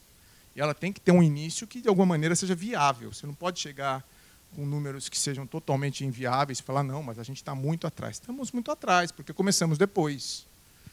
Né? 40 anos depois, não é? Então a gente realmente vai precisar de um tempo para melhorar esses valores.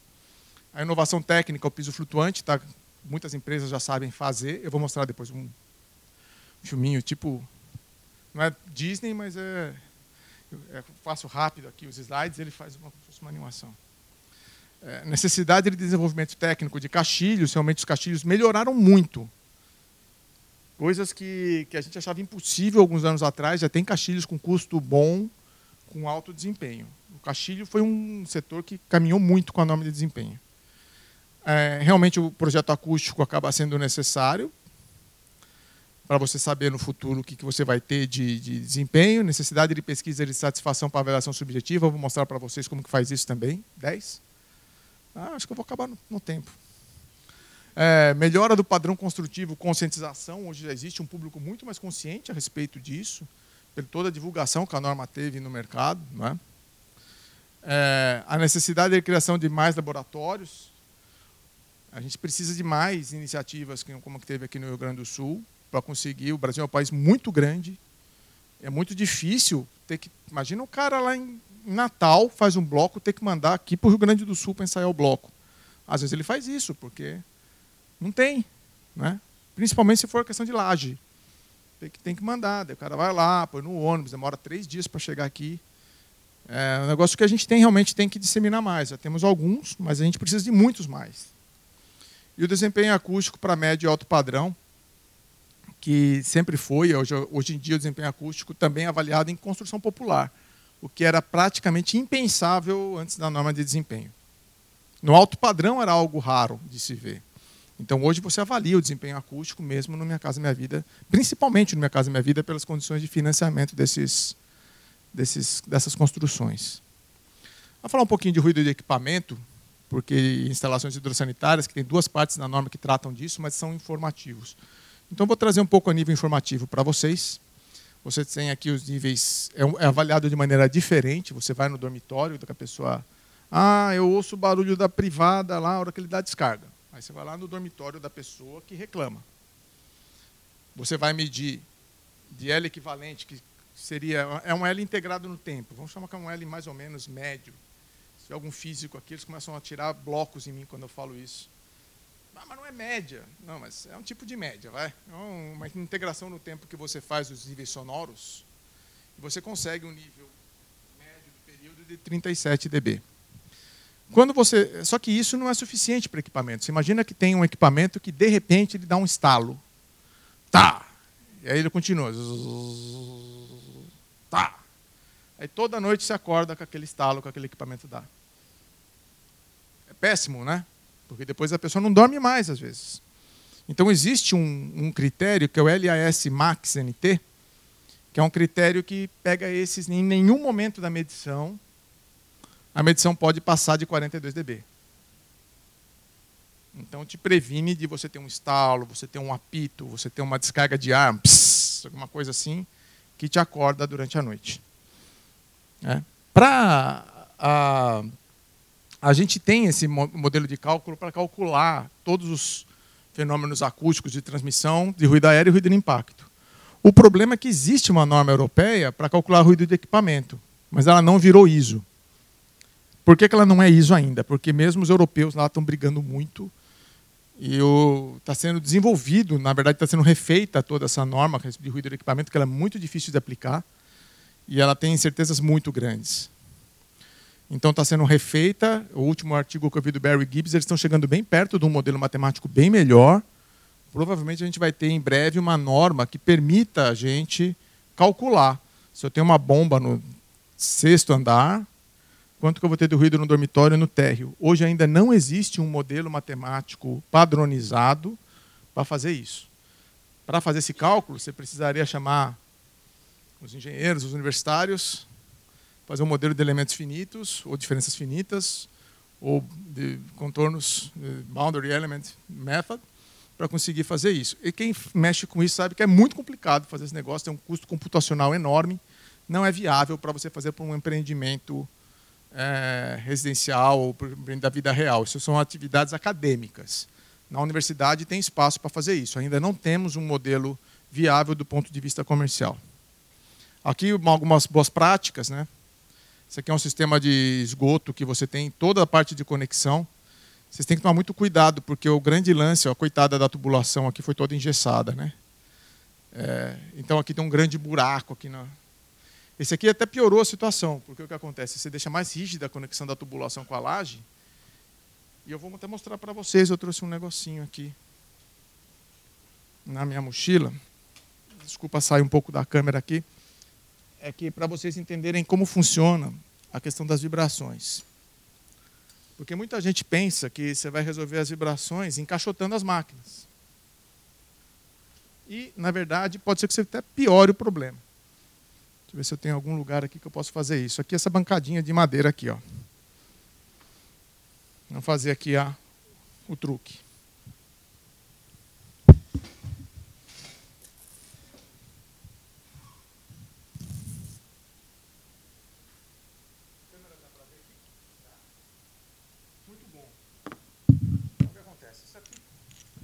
Todos os equipamentos que a gente tem no edifício, que causam vibrações, em geral são equipamentos vibrantes.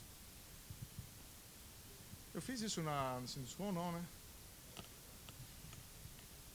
Aí o que acontece? Fala, ah, máquina do elevador faz barulho, eu faço uma caixa em volta dela, eu faço um jateamento de celulose na caixa que é baratinho, fica bom, né?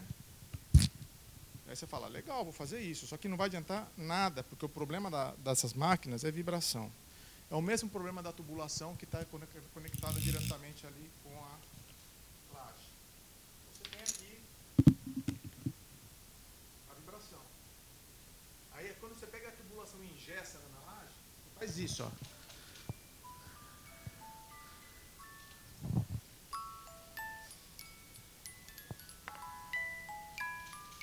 Aí você fala, não, vou colocar aqui atrás, ó, bem no fundo.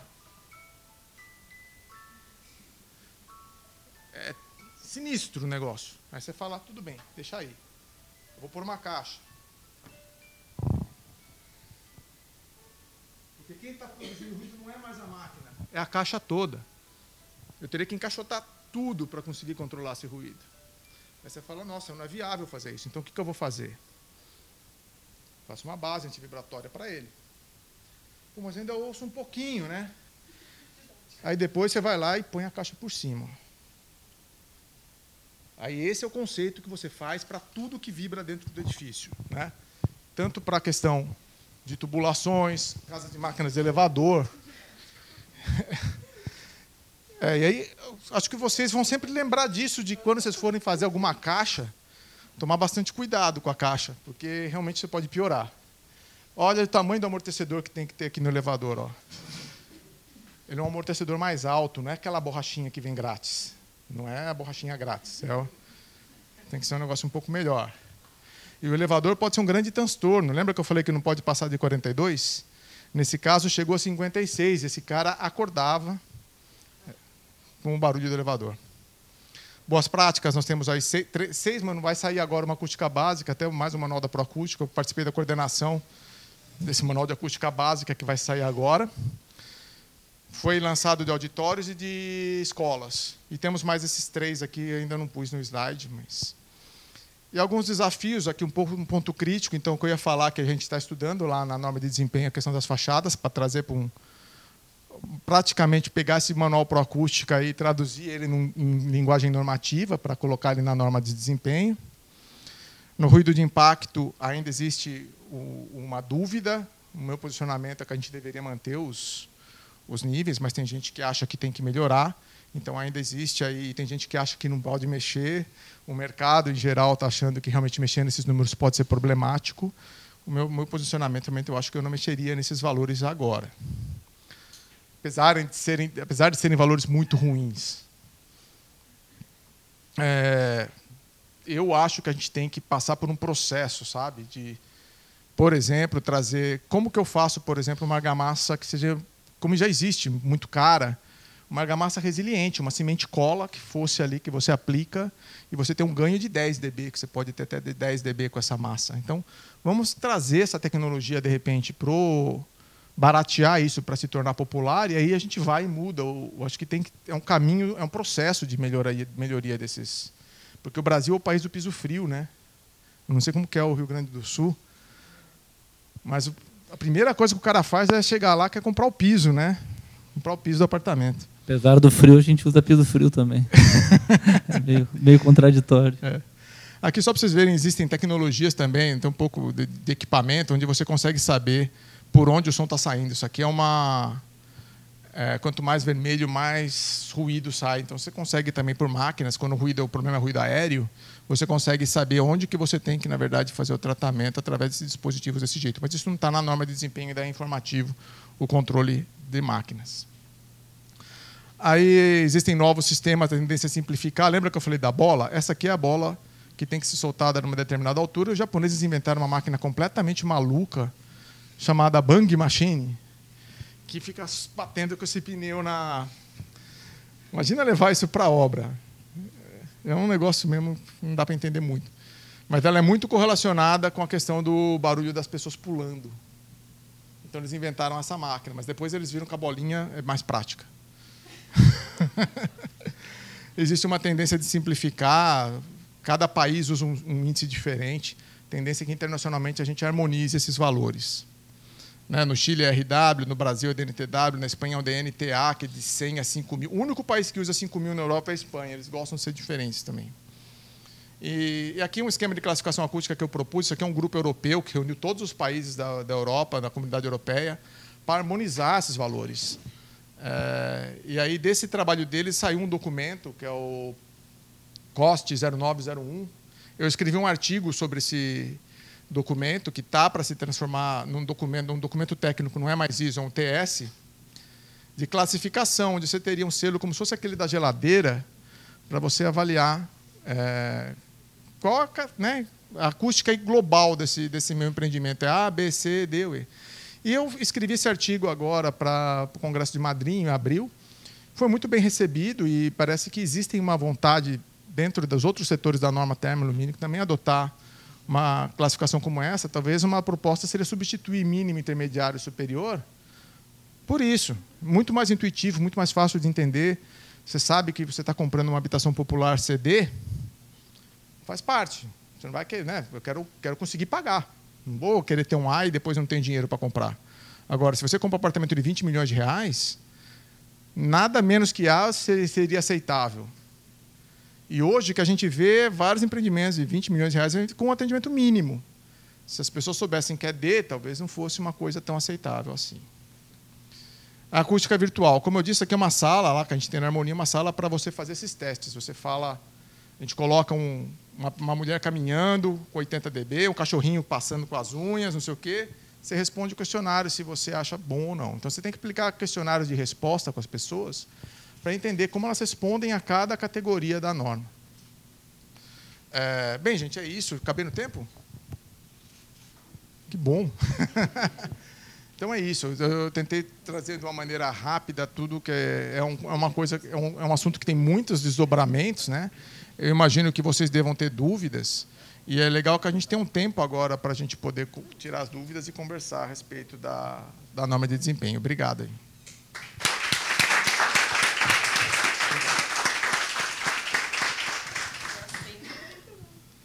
Marcos, eu, eu, só vou aproveitar para comentar uma coisinha aqui, até para. Um não provocativas, até em cima do que tu colocou, né? Eu sou representante do Sinduscom na CEBIC, que é a Câmara Brasileira da Indústria da Construção, e a gente está também discutindo lá um pouco a questão da norma. E só para dizer que, até o meu ponto de vista pessoal, é que a gente realmente tem que evoluir, não tem nenhuma, inclusive não só em acústica, mas em todos os desempenhos, mas tem uma situação de Brasil, né, de construção civil no Brasil, uma questão de custo, preço, de economia, de questão, situação do Brasil como um todo.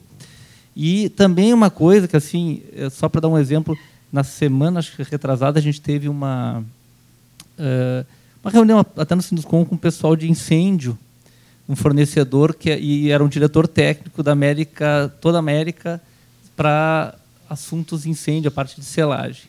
E aí, no meio da reunião, eu perguntei para ele em que, no, em que, lugar o Brasil está em relação ao consumo desses materiais, uh, claro, considerando o tamanho do país, né, óbvio. E aí eu estava imaginando que a gente estivesse lá atrás, assim como nesses gráficos que a gente vê de maneira geral, né? E ele me disse: não, o Brasil está em segundo lugar. Assim, não, segundo lugar? Como assim, segundo lugar? se eu não me engano, o Peru usa muito isso, porque tem uma legislação branda. Depois é o Brasil. Eu falei: tá aí, o México, Argentina, Chile não estão atrás da gente. Então, só para. Eu acho que assim, a gente tem muita coisa a evoluir, concordo, o desempenho tem que trazer essa, essa questão da inovação, mas é só para a gente também entender que uh, simplesmente começar a aumentar parâmetros hoje numa situação de, de país que a gente tem hoje, ela, é, ela é, também é perigosa para o mercado. Então a gente tem que ter muito cuidado um pouco com isso. É nesse sentido até de, de, dizendo assim, eu entendo que a gente tem que evoluir isso, tem que ser e tem que e tem que eu acho que a gente vai ter que nas próprias próximas revisões pensar nisso seriamente. Mas eu acho que no momento ainda, né, Uh, apesar de não gostar muito daquele termo que as pessoas dizem assim, ah, isso está recém chegando aqui. Não, já estamos há seis anos com a norma, uhum. então assim, não, não tem chegando, já, as coisas já, já, acontecem, mas que a gente tem uma situação de país ainda bem diferente. Né? E até essa questão de falta de laboratório, fornecedores e de informação. Né? Eu acho assim, a gente, de certa forma, aqui no Sul é privilegiado realmente, né?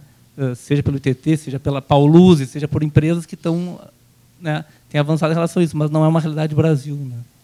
É, e é engraçado que quando a gente compara com a Europa, a gente fica lá atrás, mas comparado com nossos vizinhos aqui, a gente é ponta, porque a gente teve, teve, um artigo também publicado no Internós Madrid, quem quiser ver, é publicado pela tá, tá no nosso site também junto com a Carolina, Carolina Monteiro e a Maria Matimbarena, que foi vice-presidente daquele grupo COST, onde ela comparou as normas de desempenho da América do Sul toda e é um, um de gatos, assim, a nossa é a melhor.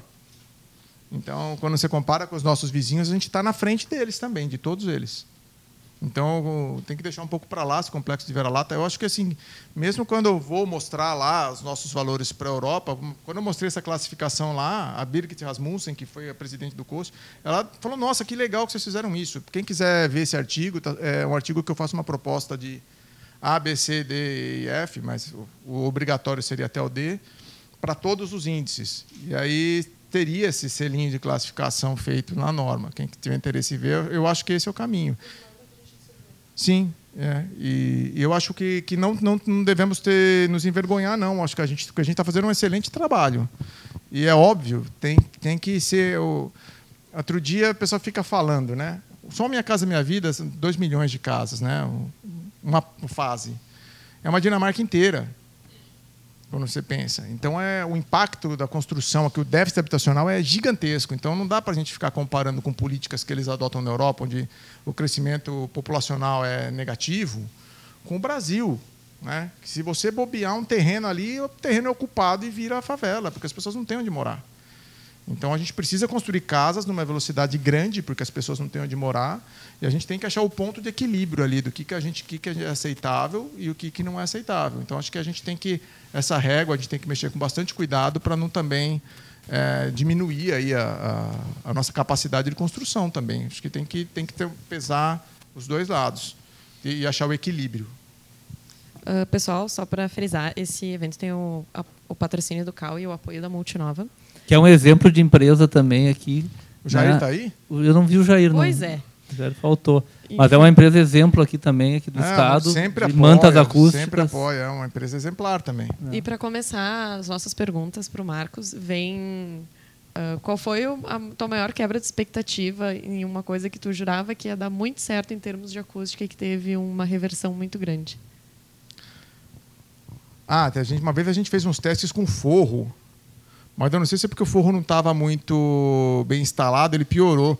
A gente achou que o forro ia dar uma melhorada no Hidro Impact, deu 3 dB pior. Em função de sistema de piso, né? é, é, e aí ele deu uma interação sinistra com a laje e piorou. É, então, realmente, a questão. Tem questões que são um pouco complexas. É, mas tem várias coisas, eu preciso lembrar aqui, mas sempre você olha e fala: Meu Deus do céu, o que está acontecendo, né? Mas para frisar para o pessoal que a receita de bolo, de fato, é perigosa. É, e vibrações. Caso, né? Outro dia também uma coisa de elevador, dava uma, uma vibração numa determinada frequência, que era uma interação do amortecedor com, com a frequência da, natural da laje, que dava uma, uma ressonância lá no dormitório, três andares para baixo. E, e, aí a gente teve que trocar os amortecedores por um outro modelo que não tinha porque são fenômenos muito complexos. Aí acaba um, um, tem um elemento ali que acaba tendo uma interação com outro elemento que não estava previsto no modelo matemático e dá totalmente o contrário do que você imaginava. É, tudo isso que eu mostrei, na verdade, são grandes simplificações que você faz, porque se você for calcular realmente por equação de onda e, e, e os modelos mais complexos de, de matemáticos, realmente é muito demorado e complicado fazer. Tenho uma pergunta, eu, eu achei muito interessante o, o, início da palestra quando falasse da, das áreas abertas ali do Minhocão em São Paulo. A gente tem um grupo de revisão do plano aqui em Porto Alegre, do plano diretor, e tem um bairro aqui em Porto Alegre, que é o bairro Anchieta, que é proibido atividade residencial. Todas as outras são permitidas, menos a residencial. A gente foi num evento lá, eles estavam questionando, e começou o tema que é o do aeroporto, porque é próximo, muito próximo do aeroporto, então tem a questão do ruído. Então eu te pergunto assim, fora as questões, vamos dizer, filosóficas do urbanismo, modernismo, tal, de dividir funções, pela questão acústica de ter uma atividade residencial, tecnicamente tu vê isso, isso pode ser solucionado ou tu acha uma coisa, não, vamos construir em outro lugar, não precisaria construir perto do aeroporto? Como é que tu vê isso assim da questão acústica? Não, sempre é possível, é que você trabalha com lobbies muito fortes, né? Porque como que você faz tratamento também de aeroporto? Você consegue ter várias possibilidades de decolagem. Você pode decolar assim, assim, assim, né? Decolar assim, você decola mais rápido, faz menos ruído para quem está embaixo, porque você já sai logo da, da, área de influência. Só que você gasta mais combustível. Né? E agora, se você for bem horizontal, passando por cima de todo mundo, é a situação mais econômica, você gasta menos combustível. Aí veio a crise das companhias aéreas em São Paulo, daí permitiram passar por cima da cantareira com uma rampa super suave para subir, para eles gastarem menos combustível. E aí quem morava na área que não tinha nada, porque não, era proibido passar por cima da cantareira, de repente os caras acordavam com 75 dB dentro do quarto. Então o que acontece? É um problema, tudo que envolve urbanismo envolve é, muitos interesses. E principalmente no aeroporto você vai ter que lidar, porque quem manda no aeroporto no chão era Infraero, se eu não me engano, quem manda no aeroporto no ar é, é. São entidades totalmente diferentes, com que não se conversam. Que a gente vai em alguns eventos de, de ANAC também tem seu, seu papel ali, e as três elas têm uma dificuldade de articulação dependendo do assunto. Então você vai ter que falar com muita gente, né? Depois tem o papel da prefeitura, que cuida do uso e ocupação do solo. E como em São Paulo tem um grande problema do pessoal da, do DCE e da, da Infraero com a prefeitura, que eles não se entendem também. E, então, é, tudo que envolve essa questão ela é mais complexa. Mas se você tem um plano diretor como ferramenta, ele é essencial. Acho que é um bom momento para discutir isso. Mas existem estratégias para se construir próximo ao aeroporto. Eu acho que o primeiro ponto seria olhar a curva de ruído do aeroporto, porque todo aeroporto tem a sua curva. Talvez fazer uma mais detalhada, porque as curvas elas são feitas com previsão para daqui 20, 30 anos. Talvez você pegar uma como que é o aeroporto hoje, como vai ser daqui a 10 anos onde que as casas estão, estão localizadas ali, para você ver se, se pode, o que, o que seria aceitável e o que não seria aceitável. Até, até aqui está tá tendo ampliação e vai ter agora um terminal de cargas, que eu acho que, não sei quem sabe, quem não tinha antes, diz que aí vai funcionar 24 horas por dia. E o pessoal começa, mas sempre de uma forma assim, ninguém entende muito, mas todo mundo dá palpite, né? Então, por isso até te pergunto. É, então, precisa realmente fazer uma análise. Eu lembro que em Heathrow, né, não é um problema do Brasil, não, no mundo inteiro, em Heathrow teve uma grande reação das pessoas com o aeroporto de Heathrow. Passeata, quebra-quebra, foi um negócio violento lá. E eles se uniram contra, porque uma das coisas em São Paulo tem uma associação em Moema contra. A, a, conseguiram fechar o aeroporto mais cedo. Então, existe, na verdade, também uma, um jogo de forças ali que, que, que causa, causa uma grande reação ao aeroporto, o ruído aeroportuário. É, porque ele é muito, com o mesmo nível, ele é mais perturbador que outras fontes sonoras, pela característica do ruído mesmo. Então, acho que deveria realmente trazer um pessoal para fazer um estudos, estudos. Né? De, acho que o professor Vergara fez alguns estudos. Não sei aqui se foi aqui no Rio Grande do Sul, mas ele é da Universidade de Santa Catarina eu fui num evento da ANAC no Rio de Janeiro, de dois dias, que eles estavam só explicando isso, organizado pela ANAC.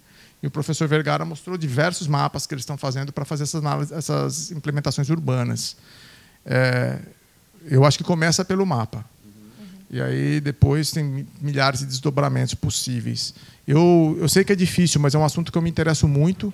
A gente tem a lei do mapa de ruído de São Paulo. A gente lutou sete anos para conseguir fazer a lei na verdade, foram cinco anos para a lei e agora dois está no executivo, está em fase de implementação. Tem uma audiência na Câmara Municipal agora. A Proacústica fez o mapa da região centro. Não sei se vocês olharem no site da Proacústica, vocês vão ver.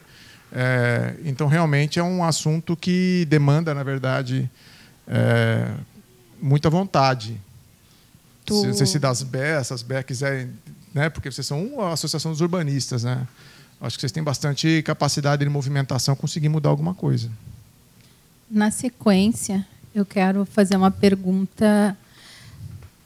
Depois da curva de ruído do aeroporto, como é que se compara, por exemplo, a curva de ruído da curva de ruído não, desculpa, a simulação da Avenida Paulista em termos de decibé- decibéis? Em termos de nível ou em termos de, de- de- conceito? De nível Não, de sonoro? nível, nível sonoro, Ah, de nível o, o sonoro. desconforto. Porque eu vi uma simulação da Avenida Paulista e eu não sei se ela fica muito distante da, É, do aeroporto para a gente é. fazer uma comparação para a revisão do plano. É, então, seria interessante ver. Existe um documento da Organização Mundial da Saúde que acabou de sair, onde eles trazem curvas de perturbação médias. Então, você vê que a perturbação média com aeroportos é muito maior do que com o trânsito rodoviário. Então, para o mesmo nível, digamos, de 70 dB, o rodoviário perturba menos do que os aviões. Então, você tem que olhar essas curvas, que, na verdade, dependem não só da acústica. Isso que é a grande dificuldade. Porque, às vezes, você está perturbado com o avião, mas não é só o ruído do avião que te perturba. Te perturba que dá medo do avião cair na sua casa e você morrer.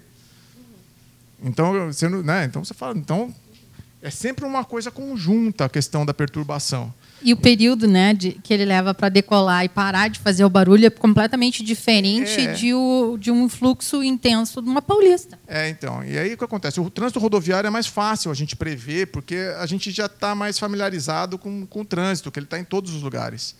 O avião, cada site tem uma resposta diferente de perturbação para nível. Então, o que acontece? Lá fora, eles têm que fazer um estudo, um questionário, para conseguir isolar o que, que vem do ruído, o que, que vem de medo, o que, que vem de. Às vezes a pessoa fica perturbada que começa a passar um monte de ônibus, ou trem, ou sei lá o que, para levar as pessoas para lá. Aquilo perturba ela.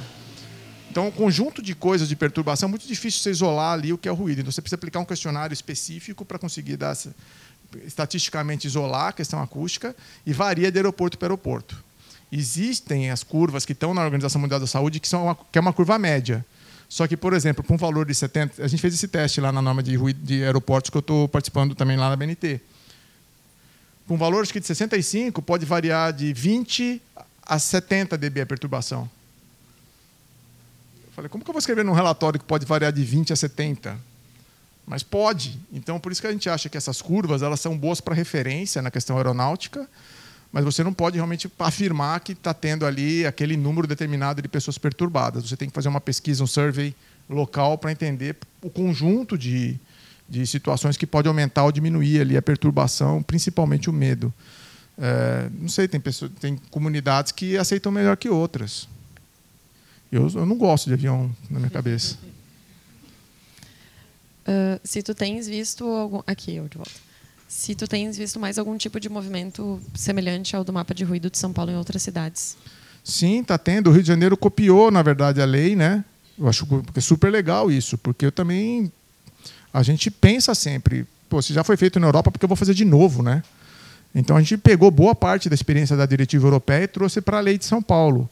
E o Rio de Janeiro tem um projeto de lei que é igualzinho, só trocaram São Paulo para o Rio de Janeiro, mas ainda está em projeto, tá para ser votado e tudo. E tem várias cidades. Eu vejo que a gente participou de um evento na FAUSP semana passada, vieram exemplos de, de várias cidades no Brasil que estão fazendo aí seus mapas.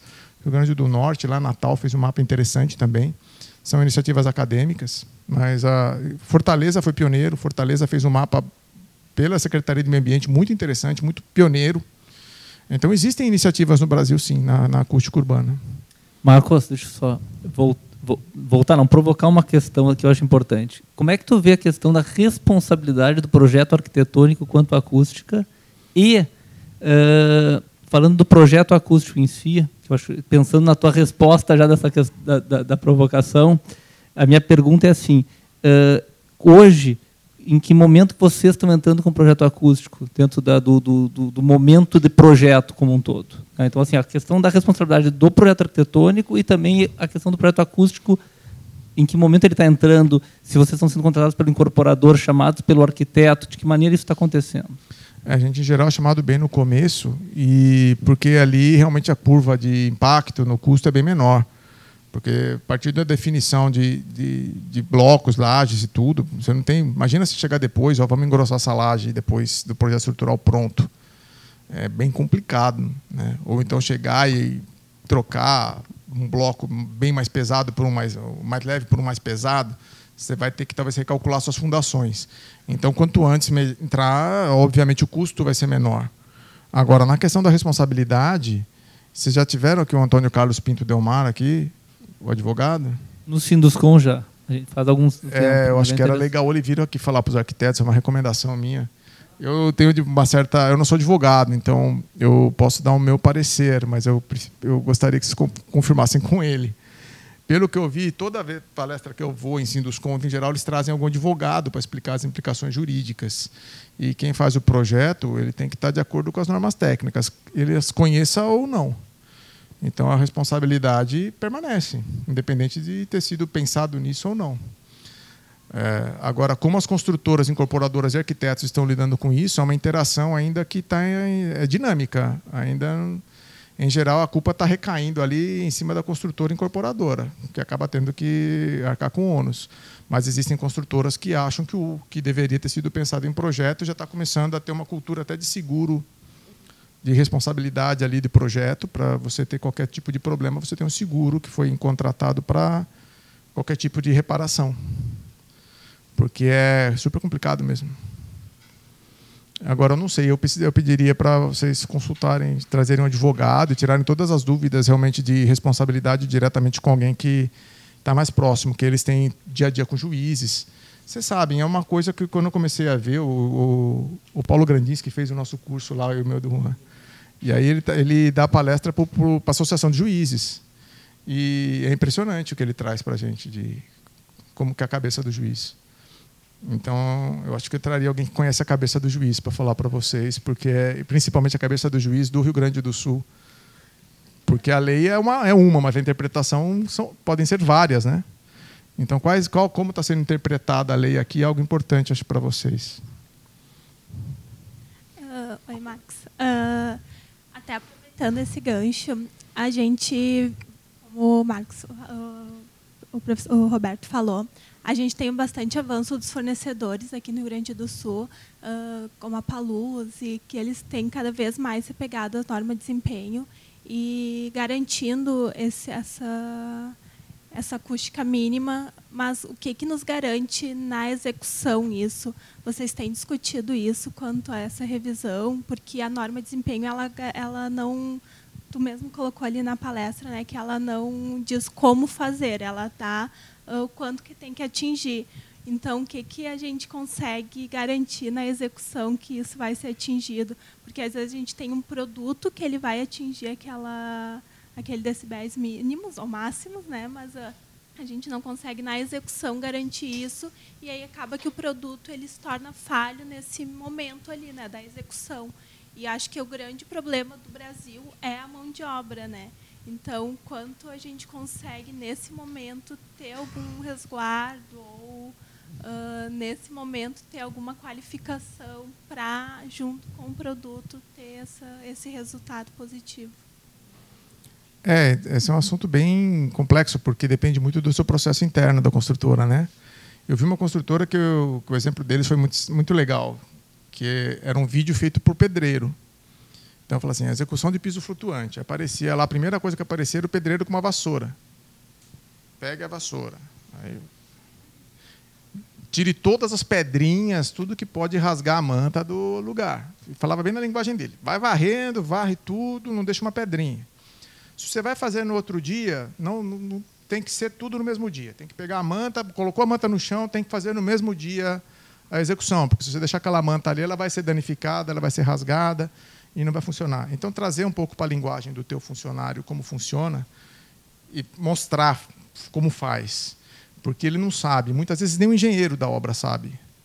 Então, você ter ali dentro do seu setor de tecnologia da construtora ou dentro de uma câmara, se você não, se as construtoras são pequenas, mas elas podem se agrupar dentro dos seus dos cons, é, das suas associações, montar esses videozinhos que ajudem a fazer as coisas que são mais difíceis uma execução de um drywall, por exemplo, que é bem tricky, assim. Os caras, depois que fecha, o cara quer fechar logo, né? Fala, não, antes de fechar a segunda placa, o engenheiro tem que inspecionar o drywall. Ver se ele fez ali a banda acústica, se está tudo direitinho, se a lã está totalmente preenchida. A gente teve um problema que a gente foi medir e deu 41. Uma parede que era para dar 47, 48. O cara falou, não, a medição está errada. Aí chamou outro laboratório mediu, deu 41 de novo. Daí ele falou: opa, peraí, tem alguma coisa errada. Aí eles abriram a parede ela tinha lã sim, lã não, lã sim, lã não. Então acontece isso, porque depois que fechou, eles, tão, eles torcem para o engenheiro estar tá doente no dia para poder fechar rápido, fecha tudo. Entendeu? Então tem que ver isso. Qual é a relação, se é mão de obra própria ou terceirizada, se é um empreiteiro, como que você garante, libera, na verdade, a medição do, pedreiro, do, do empreiteiro para ele receber. Então você tem que ter um processo ali muito forte de é, controle de qualidade. Eu ia te dizer, a questão da controle da qualidade hoje é bem importante. É até uma, uma, uma questão importante. O, uh, eu, até porque eu trabalho também com isso. O, o, o antigo SIAC, né, ou PBQPH, os, as ISOs, eram, eram muito voltados para a palavra termo qualidade. Hoje, se a gente pegar o SIAC de 2018 e atual, é desempenho. Então, o, o auditor que vai na obra ele vai verificar desempenho. Então, os controles de qualidade das incorporadoras, construtoras, eles estão voltados muito à questão do desempenho. O ponto que eu acho importante, até que eu acho que talvez vá no, no que tu estava colocando, é assim: o que a gente tem que entender no projeto, tá, é e, ou, né, pensando no desempenho, é pontos críticos. Então, claro que eu vou ter controle de qualidade de tudo, mas onde é que é o ponto crítico? Bem, no piso flutuante, a ponte acústica é um ponto crítico. Então, eu vou ter esse cuidado específico. Eu tenho uma parede de 50 dB dividindo, ou 45 dB dividindo o dormitório. Bem, ali é um ponto crítico. Eu vou ter que ter um cuidado maior nesse ponto crítico, então ali eu tenho que ter um controle de qualidade. Mas é óbvio quem está executando e quem eu estou treinando para executar, seja engenheiro, pedreiro, servente, quem está participando disso, tem que entender a criticidade disso. Ele tem que entender o quão importante isso é para o processo. Eu acho que no momento que isso está acontecendo, e ela vem do projeto até a execução, a gente consegue ter um controle melhor e garantir que o que a gente projetou está executando. É, talvez até explicar para eles por que, que é, porque às vezes você só fala para fazer tal coisa, ele faz aquilo, mas ele não entende porque ele está fazendo, vai sair errado. Então aqui eu trouxe um exemplo de um rapidamente para passar a manta entre o contrapiso. Esse, esse aqui foi uma solução que foi dada. A hora que você chega com o revestimento, você vira a manta aqui e chega com o reboco até aqui. Então o reboco não encosta no contrapiso. Aí você vem, corta com o estilete aqui e chega com o piso acabado. Aí o piso acabado não encosta, você veda aqui com, silicone aqui e silicone no rodapé. Então essa é uma das maneiras que você tem de fazer. Vocês veem que o, o, a manta foi cortada aqui e o reboco. O reboco é uma coisa que é complicado, se ele vem antes ou depois do contrapiso. Então você tem que ter uma solução quando, o reboco vem antes e outra solução quando o reboco vem depois. É, não, só trouxe essa animaçãozinha que eu tinha. E aqui, quando você tem tubos ou tubulações que passam, você tem que envolver esses tubos também com a manta. Então você chega para o pedreiro, meu, tem que envolver tudo, tem que enrolar tudo nisso aí, que esse piso aqui em cima, ele tem que, a hora que você pular, ele tem que dar uma mexidinha. A hora que ele entende isso, porque, né, ah, não, depois ele chega no ponto, ele chega perto da janela, ele gruda na janela. Então ali vai dar uma trinca, vai dar patologia. Então ele tem que entender que esse piso chama flutuante porque ele realmente flutua. Então talvez nesse ponto, passar um pouco a questão mais técnica para a mão de obra é bom também. Eu acabei, ó, eu tinha esquecido da animação, mas ela estava aí. Mais alguém? Marcos, tudo bom? Tudo bom? Uh, eu vim agora de um congresso lá em João Pessoa, do INCAC, do ambiente construído, né, conforto do ambiente construído. E lá se fala muito na questão lumínica, térmica e acústica, né, nos três. O pessoal do lumínico e do térmico falam que os acústicos foram num caminho errado, num caminho errado não, num caminho complexo, que a gente foi para a parte de medição. Lumínico e térmico a gente simula, acústico a gente mede. E aí eles falam assim, pô, se tu, se tu constrói algo errado, que é o que estamos falando agora, tu só vai ver depois que o prédio está construído. Vou fazer uma interceptação e vai me dar, vai me custar muito caro, vai ser muito difícil, ou então vai virar um passivo judicial. Aí vai, vai da construtora. Para o térmico lumínico, não. Eu faço a simulação. Se der errado, na simulação mesmo eu já corrijo. Só que, espera aí. A gente vai ver quais são os grupos que mais estão dando discussão hoje. É o lumínico e o térmico. Por quê? Porque eles não acharam hoje um modelo correto de simulação. Porque eu vou fazer uma simulação térmica, eu faço uma simulação térmica aqui, se eu uso um parâmetro de input errado, isso vai me dar todo errado o meu cálculo. E isso dá uma variação gigantesca. Então, não existe uma padronização já na simulação. Aí a minha pergunta, a ideia da acústica é a gente seguir numa ideia de vamos em algum momento pensar na simulação como um procedimento para desempenho, para analisar o desempenho da minha construção, ou vamos continuar ainda trabalhando sempre na questão de Uh, vamos construir, depois vamos verificar se eu fiz certo ou não fiz certo, se está correto ou não, ou se tem um jeito de a gente criar uma harmonia entre os dois. oh, muito bom. Gostei da harmonia entre os dois.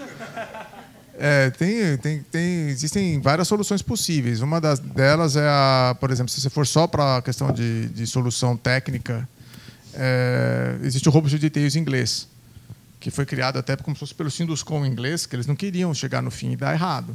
Então, o que é o processo? É um processo de detalhes robustos. Então, ao invés de projetar para 80, se eu projetar para 70 e, e, tiver um sistema de acompanhamento da obra, que é o tal do Robust Details, é como se fosse um checklist.